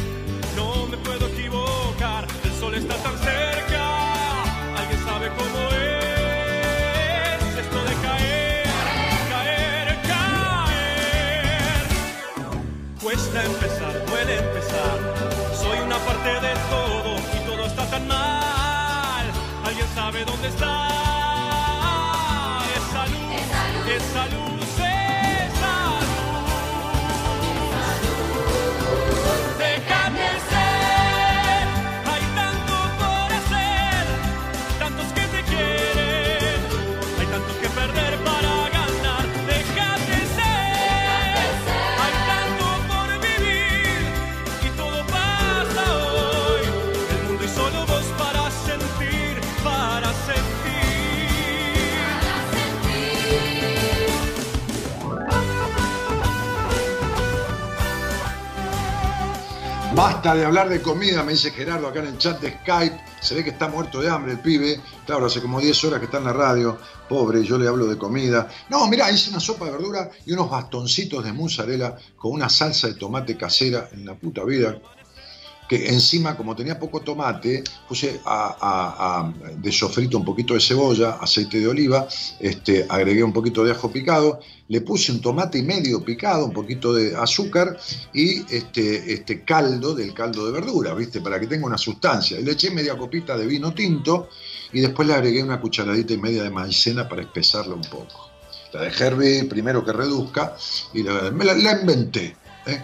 Y puse los, los, con un poco de ghee, viste, el ghee es la manteca clarificada, la parte sana de la manteca, que no tiene un carajo de, la parte dañina, un poco de ghee apenas en un, en un wok, y puse los bastoncitos de mozzarella con una tapa para que haga como de horno, para no prender el horno por seis bastoncitos de mozzarella, a que se doren ahí en el ghee. Así que este, ahora me los voy a morfar, hermano. Los voy a calentar porque lo dejé a medio hacer, si hizo tarde, este, y me los voy a morfar. Igual te como los bastoncitos nada más. No, son para mojarlos en la salsa de tomate, tibia, hermano. Que ahora le voy a poner un poquito de orégano. Mirá, mirá si te miento, mirá, mirá. De orégano de la maceta que tengo, ¿eh? la maceta que tengo, un macetero floreciente de orégano. No sabés lo que es esto, ¿eh? querido, lo dejé secar y ahora le voy a poner la salsa. Buah, muy bien.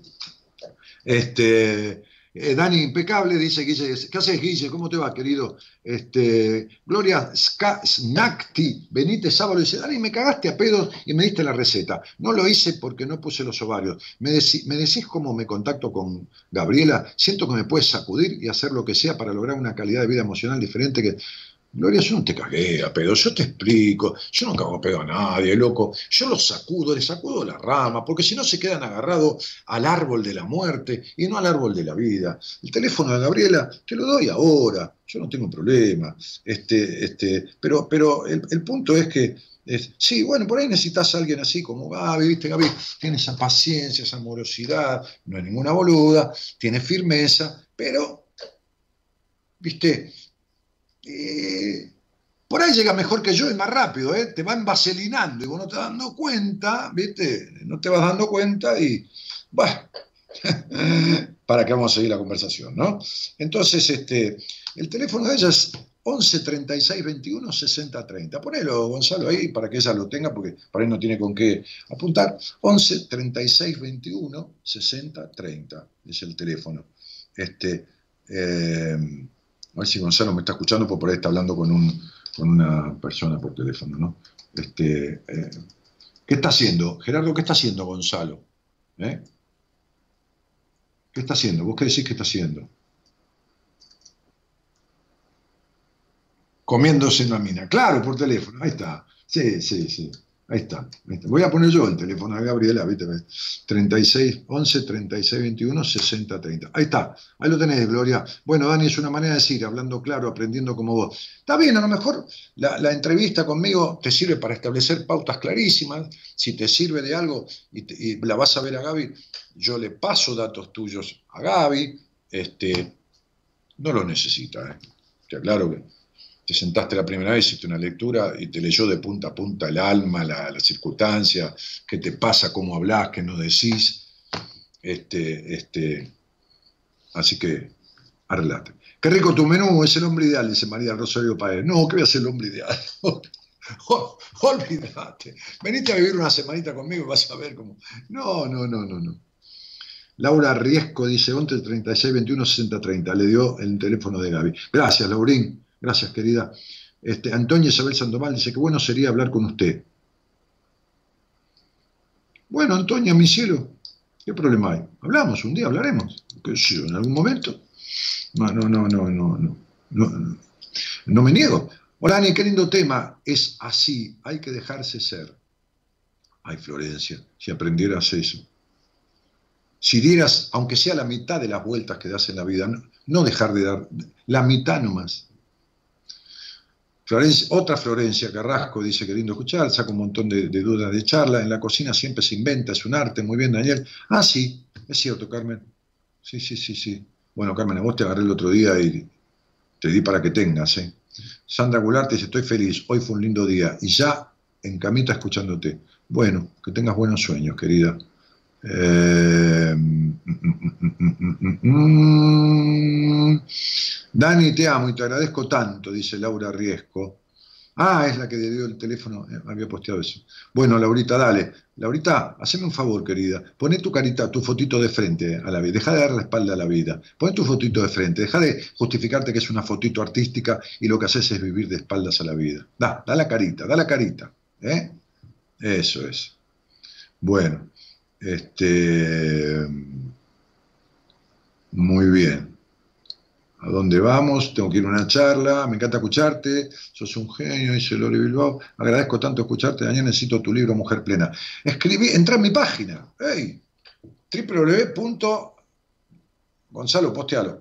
www.danielmartinez.com.ar. Y ahí tenés todos los libros míos. Eh, si estás en Buenos Aires o alguna provincia, eh, te va a llegar por correo argentino. Si estás en el exterior, en poquito tiempo, o para quien quiera leer digital, en poquitos días nomás va a estar la versión digital del libro. De ese y de otro más. ¿eh? Me dijo el dueño de la editorial. Ayer, antes estuve hablando con él. Hola, buenas noches. Hola, buenas noches. Hola, ¿qué tal? ¿Cómo te va? Hola, ¿qué tal? ¿Cómo estás? Qué emoción. en realidad, eh, sí, es emocionante. Eh, bueno, te escucho, eh, escucho desde muy chica porque mi mamá te escuchaba. No sé si algún día se habrá animado a llamarte, pero mm, me parece que antes no era que la gente, el tema de la numerología, no recuerdo que era así. Para mí era como un programa de radio y tenías esa voz tan seductora porque aparte salía, viste, un viejo reloj despertador. Y bueno, nada, ahora mi hermana me dijo el otro día que, que ella ahora te volví a escuchar con mi mamá. Bueno, mi mamá siempre te escuchó y me dijo el otro día que llame. Eh, bueno, la cuarentena esta obviamente a mí me golpeó bastante, entonces estuve así como, en realidad porque todo el crisis tengo todo el tiempo, pero eh, estos últimos me hicieron otra vez ¿viste? tratar de mover el, tema. Hago terapia desde que tengo cinco años, o voy desde que voy a la psicopedagoga, creo que conocí más de 30 terapeutas durante toda mi vida. Hice tratamiento eh, de adicción un tiempo donde era eh, bueno, presencial de ir todos los días y bueno, ahí eh, como que fue creo que el recuerdo más vivido que tengo de, un diagnóstico, que tengo medio como de todo. Pero bueno, nada, acá estamos, eh, no sé muy bien qué más tengo que decir. nada, espera un, espera un poquito que, yo te guío, dale, quédate tranquila. yo te guío en una charla para que sea productiva para vos, fundamentalmente, que sos la que importa de esta conversación. este, porque quizás sea la única que tengamos, por lo menos al aire, entonces vamos a aprovecharla, ¿entendés, Floppy? Sí, tal cual. Bueno, ¿de dónde eres? Despacito. De acá de Capital Federal. Muy bien. Este, ¿y, con, ¿Y con quién este, vivís? Con mis tres hijos. Tengo tres hijos. Eh, una de 17, otra de 3 y uno de 1. Eh, ¿El primero es de una pareja o matrimonio y el segundo de, el tercero de otra? Eh, no, no, es la primera de uno y el, segundo de los otros dos de otro. Ajá, muy bien. Bueno, veamos. Este, veamos. Dentro, dentro de lo posible, ¿no? porque estamos en una situación extraordinaria, ¿vos qué, qué haces de tu vida? Digo, así digamos como la faz formal de la vida, ¿no? ¿Trabajás o algo o no? Con lo que vivo, claro, sí, trabajo, trabajo, sí, soy en, empleada del gobierno de la ciudad, soy empleada administrativa. Muy bien, muy bien. Este, eh, y vos empezaste a ir a una psicopedagoga a los cinco añitos, me dijiste. Sí, desde que tengo más o menos recuerdos voy, sí. y, y decime, Floppy, no fuiste, en realidad a esa edad te llevaron. ¿Y vos sabés la causa por la cual te llevaron a una psicopedagoga? Siempre, eh, no sé si era que mis padres se separaban, no sé si mi mamá pedía cosas raras en mí o, algo así, la verdad que no sé. No, yo me portaba bien igual. ¿Tu mamá veía cosas raras en vos? Sí, la verdad que no sé, sí, sí, no sé exactamente ahora, le tengo que preguntar a ella. ahora en el aire no sé si lo voy a poder sacar. Mm. Porque aparte yo hago eso, eh, también trato de olvidarme de las cosas. ¿Qué haces? ¿Te olvidas de las cosas? Trato, claro, es un mecanismo, sí, sí. O sea, realmente ah, ahora el ah, aire también... Ah, vos haces como fuerza, un ejercicio para olvidarte de las cosas. Qué cagada, ¿no? Porque cuando uno se olvida de las cosas, es como la Argentina, se olvida de la historia y la vuelve a repetir, ¿no viste que repetimos la historia toda la vida? Totalmente, sí. Claro. ¿Y para qué te quieres olvidar de la historia? O de lo que pasó. ¿Por qué no preguntas a tu mamá qué era lo que veía raro en vos? ¿Y cuánto tiempo estuviste en la psicopedagoga? No se va a acordar mi mamá tampoco. Mi mamá no se Hola, hola. ¿Podés ir despacio y no encimarme? Espera que yo termine de hablar para vos hablar. Porque como estamos con mecanismos de distancia, sin directo, se superponen las voces, ¿entendés, cielo? Entonces vos espera que yo termine y vos arrancás. Y yo espero que vos termine y yo arranco. ¿Dale? Dale, ok.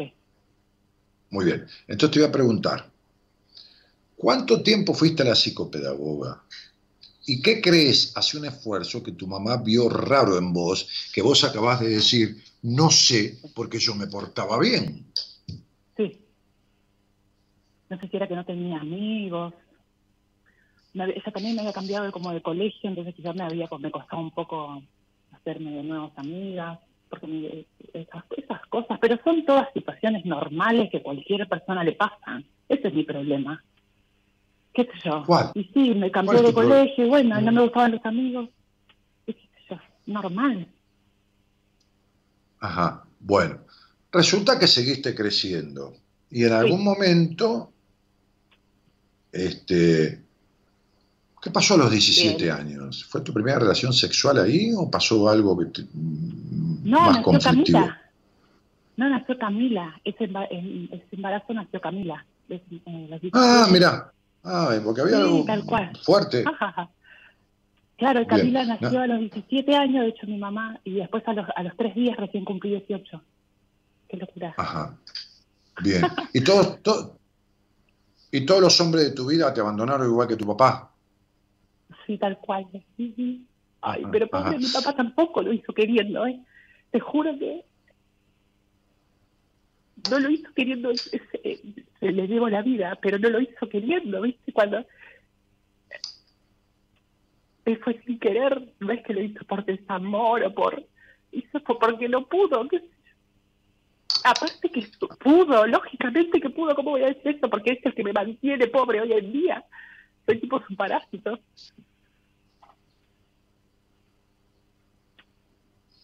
Ajá. ¿Y qué es lo que no hizo queriendo, mi cielo? El abandono. Ajá. ¿Cómo fue ese abandono? A ver, ¿cómo se manifestó, Linda? No, pero aparte mí se manifestó porque te juro que él estaba los fines de semana, venía, todo, o sea, es, algo completamente de mi percepción. Entonces, ¿cómo haces para sanar cuando es de la percepción de uno? Che, che, ¿qué carajo importa lo que tu papá haya hecho? Lo que importa es cómo a vos te cae. Lógico, sí, no, está bien. Entonces, resulta que yo te invito a comer. Preparo comida acá y vienen vos con cinco amigas tuyas. Y comen. Y todas al otro día me felicitan por la comida. Pero a vos, porque cada uno tiene un organismo diferente, algo de la comida que a los demás con los suficientes anticuerpos no les hizo nada, a vos te generó una salmonera, te internaron te cortaron a los 10 días un metro y medio de intestino, perdiste la vesícula y quedaste resentida del hígado para toda la vida. ¿Qué carajo importa si yo tuve intención o no? Lo que importa es cómo te cayó a vos la comida.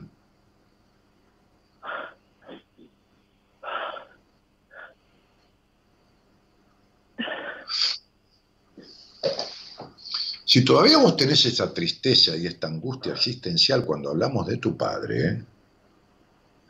Es porque en realidad, como tu padre te mantiene, querés justificarle las cagadas que hizo, querés justificarle el abandono emocional que hizo, querés justificarle que no intervino, o fue un rígido de mierda, o fue un boludo que no intervino en la crianza que te dio tu madre, tipo de regimiento militar, en el control, la exigencia y todo el quilombo y los prejuicios, y que tu padre fue un cero a la izquierda, y nunca intervino en cierta cuestión, protegiendo a esa niña o por lo menos impidiendo que la madre avanzara de la manera que avanzó castrándola. Entonces, si vos estás viviendo de tu padre, que tenés todo el derecho, eso no quiere decir que le justifiques adentro tuyo, no a él, porque el pobre no pudo otra cosa, pero que no deja de ser responsable de consecuencias que vos pagaste en tu vida. Por eso te dije clarito, todos los hombres de tu vida te abandonaron con tu padre. Sí, pero él no quiso, porque entonces... Mira, podríamos grabar una, una telenovela venezolana, pelotuda, con todo este drama que haces. Pero no arregla una mierda tu puto llanto y tu puta congoja que termina en una risa. Tal cual, porque te convertiste en lo mismo de dramática que es tu madre. Igual, igual de dramática. Mi mamá te escucha igual de, igual de dramática e igual de abandonada que tu mamá. Porque tu, tu mamá tiene un quilombo con tu abuelo materno que en la puta vida resolvió. No, porque aparte fue huérfana totalmente. No, aparte, pero mi mamá te escuchó toda la vida. Entonces yo le pregunté, ¿y vos por qué? Pero a mí que me importa que me escuche. pero escuchame una cosa, hay gente que pasa toda la vida por la puerta de un bar. Yo, yo tengo un tipo conocido que tiene millones de pesos y nunca se lo vio en un bar tomando un café, pero pasa por la puerta todos los días. ¿Qué tiene que ver que me escuche a mí tu mamá? Un día le dije a una madre, de Rosario, le dije, vos me mandaste a tus hijas para que yo arregle el quilombo que vos y tu marido hicieron, ¿no? Sí, me dijo y se sonreía, porque me mandó a las cinco hijas. Y la madre me escuchaba desde 10 años antes. Y me mandó a la más chica de 22 y a la más grande de 38. Y en el medio a las otras tres. ¿Y qué tiene que ver que tu mamá me escuchó? ¿Por qué no paras un poco de, de, de, justificar a todo el mundo? No, está bien. Sí, ok. Ok. Como nadie te escuchó en la vida y tenés una puta necesidad de aprobación, y haces lo que sea y le das sexo oral a los tipos sin sentir una mierda, o me lo vas a negar. O me lo vas a negar. Si me lo negaste, te corto. Te corto, te corto el teléfono. No, no está bien, está bien, pero yo está escuchando mi mamá. Ah, bueno, bueno, bueno. Eso en mi barrio se llama prostitución. ¿Sabes cómo se llama en mi barrio? Prostitución. No, pero yo no cobré. Es lo mismo, cobraste en especies por la aprobación, por el cariño. Mucho peor, mejor plata. Por lo menos te compras un par de zapatos. Entonces, vivís justificando a todo el mundo porque vos te justificás las cagadas que haces. Y tus 30 terapeutas juntos haciendo un licuado no resolvieron el 15% de tu quilombo porque estás exactamente igual o peor. Peor, peor, decime, peor. decime Florencia, decime qué resolviste. Dale, yo te escucho con todo cariño ¿eh? y te lo acepto. ¿eh? Yo te creo, yo te creo. Decime qué resolviste. No, nada, nada, nada. No, lo único que hago es... pero Florencia, escuchame una cosa. Yo mañana empiezo a salir con vos. Te llevo a cenar al mejor lugar de Buenos Aires. Te cortejo, hablamos, ni te pongo una mano encima. ¿Para qué? Si hay que enseñarte como si fueras virgen. Olvídate. Empiezo a hablar con vos de tu vida, de la sexualidad, todo demás. Y me enamoro de vos. Y te bajo la luna tampoco te alcanza, tampoco te llena el alma. Es más, si te ando muy atrás me das una patada en el culo que ni te cuento. Porque lo que te calienta son todos los tipos que son imposibles o difíciles o esto o lo otro. Entonces sería, no arreglaste nada y el vacío del alma que tenés, que te persigue ese, ese, estado melancólico y vacío de incompletud, sin saber qué carajo querés de la vida, Floppy, ni quién sos. Pero creo que vos tampoco lo vas a saber, no hay nadie que lo sepa, me parece ya. Qué risa. Bueno, ¿qué querías? Eh, ¿Qué, te interesaba preguntarme, Cielito? No, está bien, bueno, no, hago el intento. Eh, ¿Qué te interesaba preguntarme? Tengo hijos. En realidad también es eso, también yo tengo mis hijos que dependen de mí, entonces yo sí tengo que hacer el intento. No puedo no, no seguir intentándolo, no seguir conociendo otro terapeuta número 31, volver a contarle, lo tengo que intentar por eso. Sí, Floppy, pero ¿qué te traía, mi cielo? No, bueno, esto, tratar de ver de solucionarlo. No, ¿para qué? Si yo tampoco lo voy a descubrir, si lo acabas de decir. O sea, yo sé hasta cómo tenés sexo, pero no voy a descubrir nada. Yo sé lo que pasó con tu padre y con tu madre, pero no voy a descubrir nada. ¿Entendiste? Eso, es raro, sí, es verdad. Entonces, te mando un cariño y seguí pensando, creo que fue No, no, no, no me cortes. Bueno. No sé si me tenés que cortar por, el, por el programa. Pero no, no, no te, estoy, no te estoy cortando, mi amor, te estoy diciendo que creo que fue suficiente. ¿De qué más vamos a hablar? Si fuiste abandonada por todos los hombres, si estás justificando a tu padre, si crees que tu madre por escucharte 20 años arregló el problema, si, nadie va, si nadie ni yo va a descubrir lo que te pasa, si ni siquiera sexualizaste en paz en toda tu vida, si tenés un vacío existencial y si te conté lo que nunca te contaron en 30 terapeutas, y seguís diciendo que yo no lo voy a descubrir, creo que tenés que escuchar de vuelta la conversación porque como nadie te escuchó en tu crianza, porque si hay algo que te pasó a vos que no te escuchó ni tu padre ni tu madre jamás, sino que te criaron en el cómo debía ser y fuiste criada en un hogar gris de mierda donde nadie disfrutó la vida y te criaron para que fueras una señorita correcta y de correcta no tuviste un carajo porque correcta es hacer lo que se te canta el culo de verdad, no poner el cuerpo para que otro acabe, eso no es ser correcta. Entonces, definitivamente, escucha toda esta conversación, que tiene todo lo que nadie te explicó nunca, y después fíjate qué querés hacer. porque más no se te puede decir. Además, hablándote 14 horas, a vos igual te irías desconforme, porque nada en la vida te alcanza. ¿Entendés, cielo? lo que charlaste con la chica anterior. ¿Qué sé yo, es verdad? No, no importa. Escucha, porque tenés que escuchar, porque vos tenés el culo en la silla y la cabeza en el último planeta. Porque vivís dispersa. Porque tu vida siempre tiene una vuelta más. Porque vivís dispersándote y haciendo todo a medias en la vida. ¿Se entiende? Totalmente, sí porque siempre miraste el deseo ajeno antes que el tuyo. ¿Está claro? Sí. Pero no te das problema, que yo tampoco lo voy a descubrir. Sin embargo, te acabo de decir todo. Descubrámoslo. Bueno, claro, entonces lo que tenés que hacer, como ya te dije todo, más no se te puede decir, ahora hay que arreglarlo porque ya encontré todo lo que te pasa, entonces es escucharlo para convencerte vos, no para convencerte de mí. Yo Vos podés pensar que estoy totalmente equivocado y tenés toda la razón del mundo si crees eso. Pero sentate y escuchá, porque si querías saber lo que te pasa, yo te lo acabo de escribir de cabo a rabo. Todo. Tu padre, tu madre, los hombres de tu vida, tu sexualidad, tu dispersión, tu necesidad de aprobación, tu vacío del alma, tu sexualidad, todo mi cielo. No hay nada más. ¿De qué querés que te hable? No, totalmente. ¿De qué va a pasar el año que viene? Y te aclaro que a estos hijos, te aclaro que, estos hijos lo estás criando, te aclaro que a estos hijos lo está criando una madre infeliz. Vos también sos responsable por las consecuencias que le vas a dejar. Entonces, definitivamente, como vos decís, que nadie va a descubrir quién carajo son y lo que carajo te pasa ni arreglarlo, a lo mejor escuchás todo lo que hablamos en la grabación y anotate todo y fíjate si hay alguna otra cosa que descubrir, porque no hay más nada. ¿De onda te lo digo? Con todo cariño. No, lo, igual es, sí, los problemas sí, lo que yo vine a hacer en el mundo, eso es lo que es muy difícil de dilucidar. Eso, los problemas sí. Pero, pero vos querés que yo te diga qué tenés que hacer. Pero vos me estás jodiendo. Viniste a hacer en esta vida, no a hacer. Hacer. Y vos no sos. No sabés quién sos, no lo que hacer. Ni quién sos, ni qué querés. Y eso no tiene nada que ver con el hacer, tiene que ver con el ser, de lo que nunca hablaste. Vos nunca fuiste, vos todavía sos lo que tu madre y tu padre criaron. Quiere decir que sos un ser humano domesticado. Punto. No saliste de la infancia. No importa el hacer en la vida. No es ser médica. Eso es una pelotudez que no tiene nada que ver con el mundo. He atendido médicas que han dejado de ser médicas, ingenieros que han dejado de ser ingenieros, de hacer ingeniería, mejor dicho. No importa el hacer en la vida. ¿Qué importa? Importa quién sos. Y eso es lo que vos no sabés. ¿Quién sos? Si yo te digo quién sos, vos contestás, bueno, yo soy la mamá de... No, no, eso es lo que haces, haces de mamá. Mañana tirás a tus hijos en una esquina y no sos más mamá.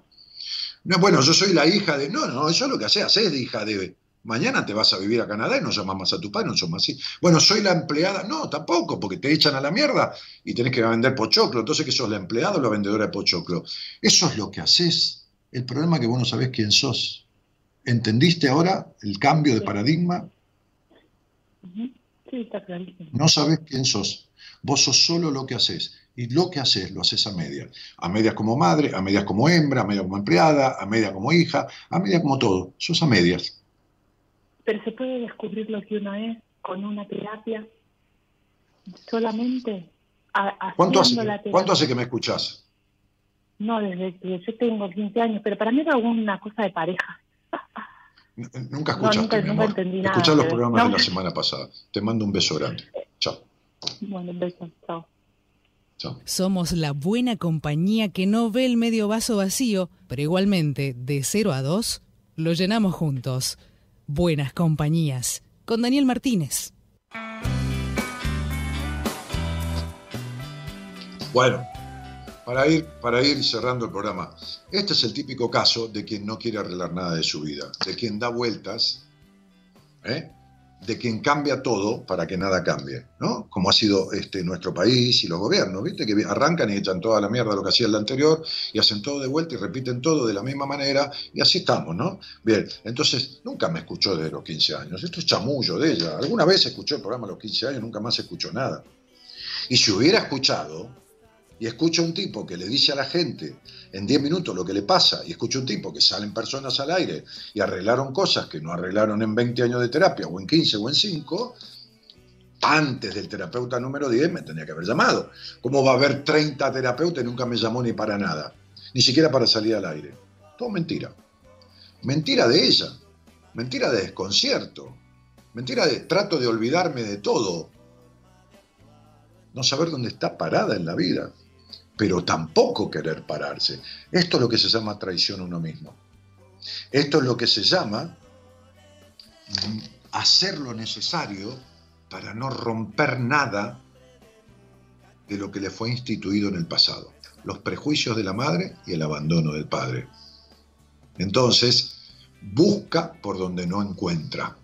Cerremos con este cuento que le viene bien a esta piba y a mucha gente. Un cuentito chiquitito, que ya lo conté. Aquella señora que buscaba las llaves abajo de un farol a la una de la mañana en la vereda de su barrio. Y vino un vecino que venía a trabajar a esa hora y la ayudó a buscar. Y estuvieron media hora buscando abajo del farol. Y le dijo, señora, las llaves acá no están. Recuerde dónde las perdió. La señora le dijo, allá en la esquina. ¿Y por qué no busca allá? Porque allá no hay luz, dijo. hay que buscar donde hay que buscar, no donde crees que te conviene, sino donde tenés que buscar, no donde te parece, sino donde hay que buscar. No puede esta chica escucharme a mí y haber recorrido 30 terapeutas y decirme vos tampoco lo vas a descubrir. ¿Entienden lo que quiere? Que nadie la mueva del lugar donde está. Tener al padre para ella que la mantenga y cobrarle la indemnización del abandono que le hizo en la infancia y seguir respetando todos los prejuicios que la madre le puso. Que se los dije clarísimo. Si me decís que vos no diste sexo oral sin sentir nada, yo te corto.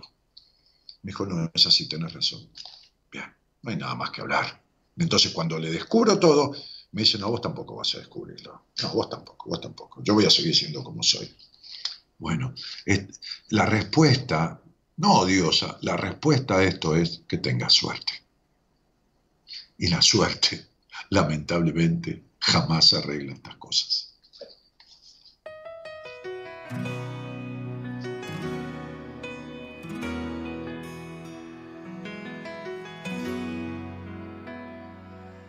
Un camino sin salida, un amor que ya se va, una herida siempre abierta que no deja de sangrar. Se cerraron tantas puertas, es difícil continuar y marchita la esperanza, es momento de cambiar.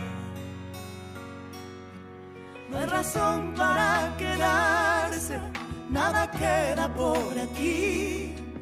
Es mejor cambiar el rumbo, ya no quiero vivir así. Llegó la hora de cambiarlo todo, dejar atrás lo que no pudo ser, llenar el alma de ilusiones nuevas, cambiar el aire para después, perder el miedo a lo desconocido, confiar en uno y mantener la fe. Para crecer hay que cambiar de vida, volver a nacer.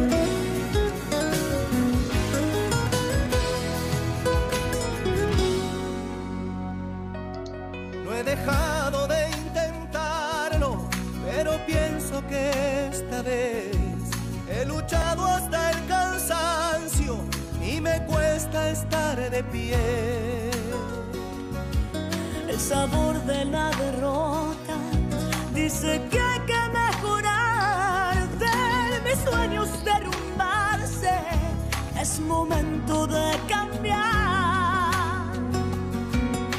Razón para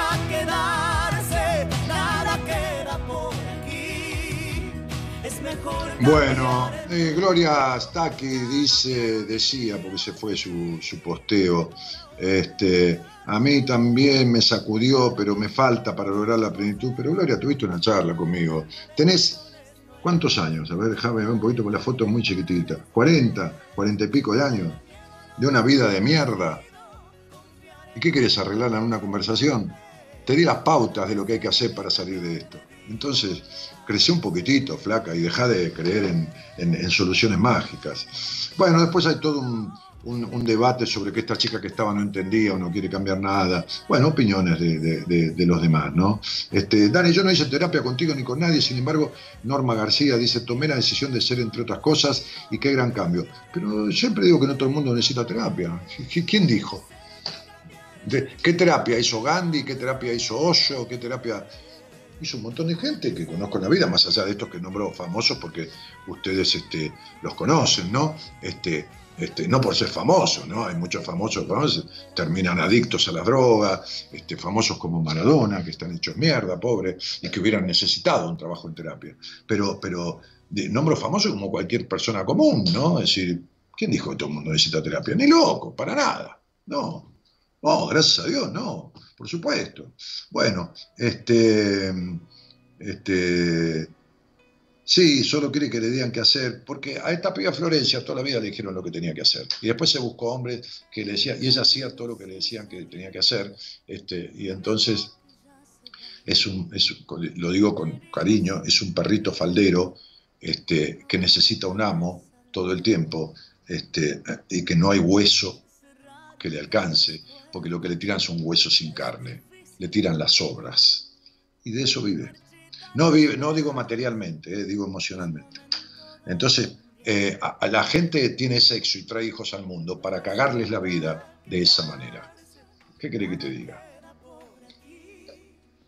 Es mejor cambiar el rumbo, ya no quiero vivir así. Llegó la hora dejar atrás lo que no pudo ser, llenar el alma de ilusiones nuevas. Cambiar el aire para después, perder el miedo a lo desconocido, confiar en uno y mantener. Sí, es soledad, es soledad ¿no? Eh, con este otro pibe, no me acuerdo el nombre.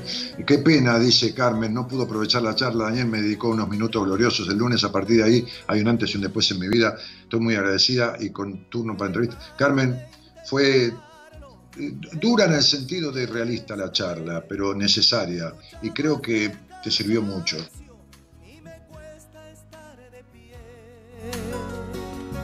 Es el de los nocheros. Dale. se dice, ¿cómo se hace para que ella despierte ese letargo? Pero yo no soy el príncipe encantado que le da un beso a la bella durmiente que tiene atragantada la manzana. Esos cuentos pelotudos que le cuentan a los chicos. ¿Entendés? Este, este, pelotudo es nada inocente, ¿no? Este, entonces, tiene que ir por donde tiene que ir y si siempre buscó Jorge Rojas y Soledad. Gracias, Gerardo. Siempre buscó en donde no había. Disfrutar de tu comida, Dani, ya fue suficiente. Eh, bueno, muy bien. Eh, nos estamos yendo. Dani, tu operador es un genio, dice Ana María Araujo. Eh, Enorme Gerardo, dice Gabriel. Dale.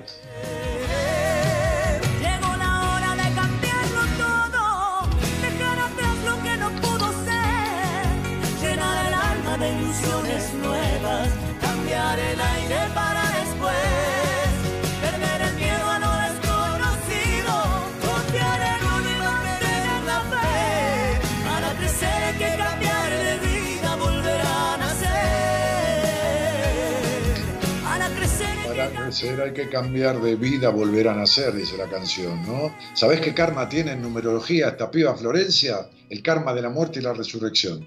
Lo tiene calzado en los tres números más importantes del estudio numerológico. El sendero del mundo, la fecha de nacimiento, que es el sendero natal, y el potencial. Tiene el karma de la muerte y la resurrección. O sea que su cambio tiene que ser una transformación tan grande como si volviera a nacer. Por eso no importa lo que haga, importa quién es. Es, dentro de, la, dentro de lo que yo hago en psicología, cada vez fui ciñendo más, es lo que mejor hago y casi a lo único que me dedico, a eso. ¿Por qué? Porque no hay nadie, o prácticamente nadie que yo haya conocido que sepa hacerlo. Dale. Es mejor cambiar el rumbo, ya no quiero vivir así. Llegó la hora de cambiarlo todo, dejar atrás lo que no pudo ser, de ilusiones nuevas. De las manos del señor Gerardo Subirana, que ha sido muy elogiado hoy, ¿no? Por su, intervención. Este, que está en los controles en el noveno piso del edificio de la Valle y Suipacha, en el microcentro de Buenos Aires, y del señor Comito, que coordina los llamados y, y, va tomando el orden y captando los pedidos y todo lo, demás y haciendo la preproducción, llamando antes y como dice Gerardo, comiéndose alguna chica por teléfono. Yo desde mi casa, acá desde este living, este, en plena pandemia cuarentínica, este, este, conduzco este programa que hacemos entre todos, porque esto de verdad lo hacemos entre todos, la parte técnica, la parte musical, la parte operativa, este, la parte este, conductiva y, la parte este, asistencial y, determinante, que son los oyentes, ¿no? Determinantes, si no, ¿cómo hacemos? Este, así que yo les digo a todos este, buenas noches, muchísimas gracias por estar. Este, y, mañana un nuevo programa de buenas compañías. ¿eh? Creo que vamos a hacer un especial con Morita Conti, este, veremos, veremos con quién. Eh, gracias a todos, dice Florencia Galvagni, ¿eh? la chica que habló conmigo recién, este, que está este, perdidísima en la vida y con mucho miedo a correr los telones de la verdad. Ese miedo lleva a la gente a esos estados. Es mejor, decía un viejo maestro, la peor de las verdades antes que vivir en la incertidumbre como vive esta mujer, madre de tres hijos. Buenas noches a todos y gracias por estar. Me voy a cenar. Chau, chau. Se cerraron tantas puertas, es difícil continuar y marchita la esperanza. Es momento de cambiar no hay razón para quedarse, nada queda por aquí. Es mejor cambiar el rumbo, ya no quiero vivir así. Llegó la hora de cambiarlo todo, dejar atrás lo que no pudo ser, llenar el alma de ilusiones nuevas, cambiar el aire para después, perder el miedo a lo desconocido confiar en uno y mantener la fe. Para crecer hay que cambiar de vida, volver a nacer.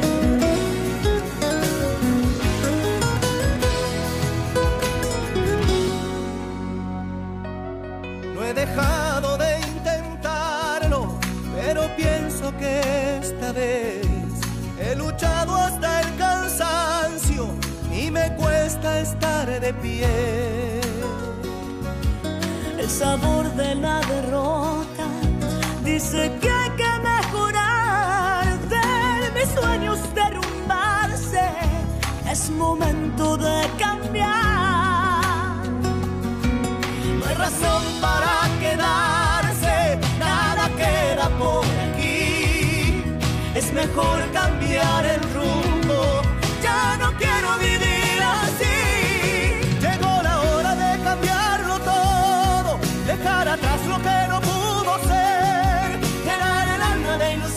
nuevas, cambiar el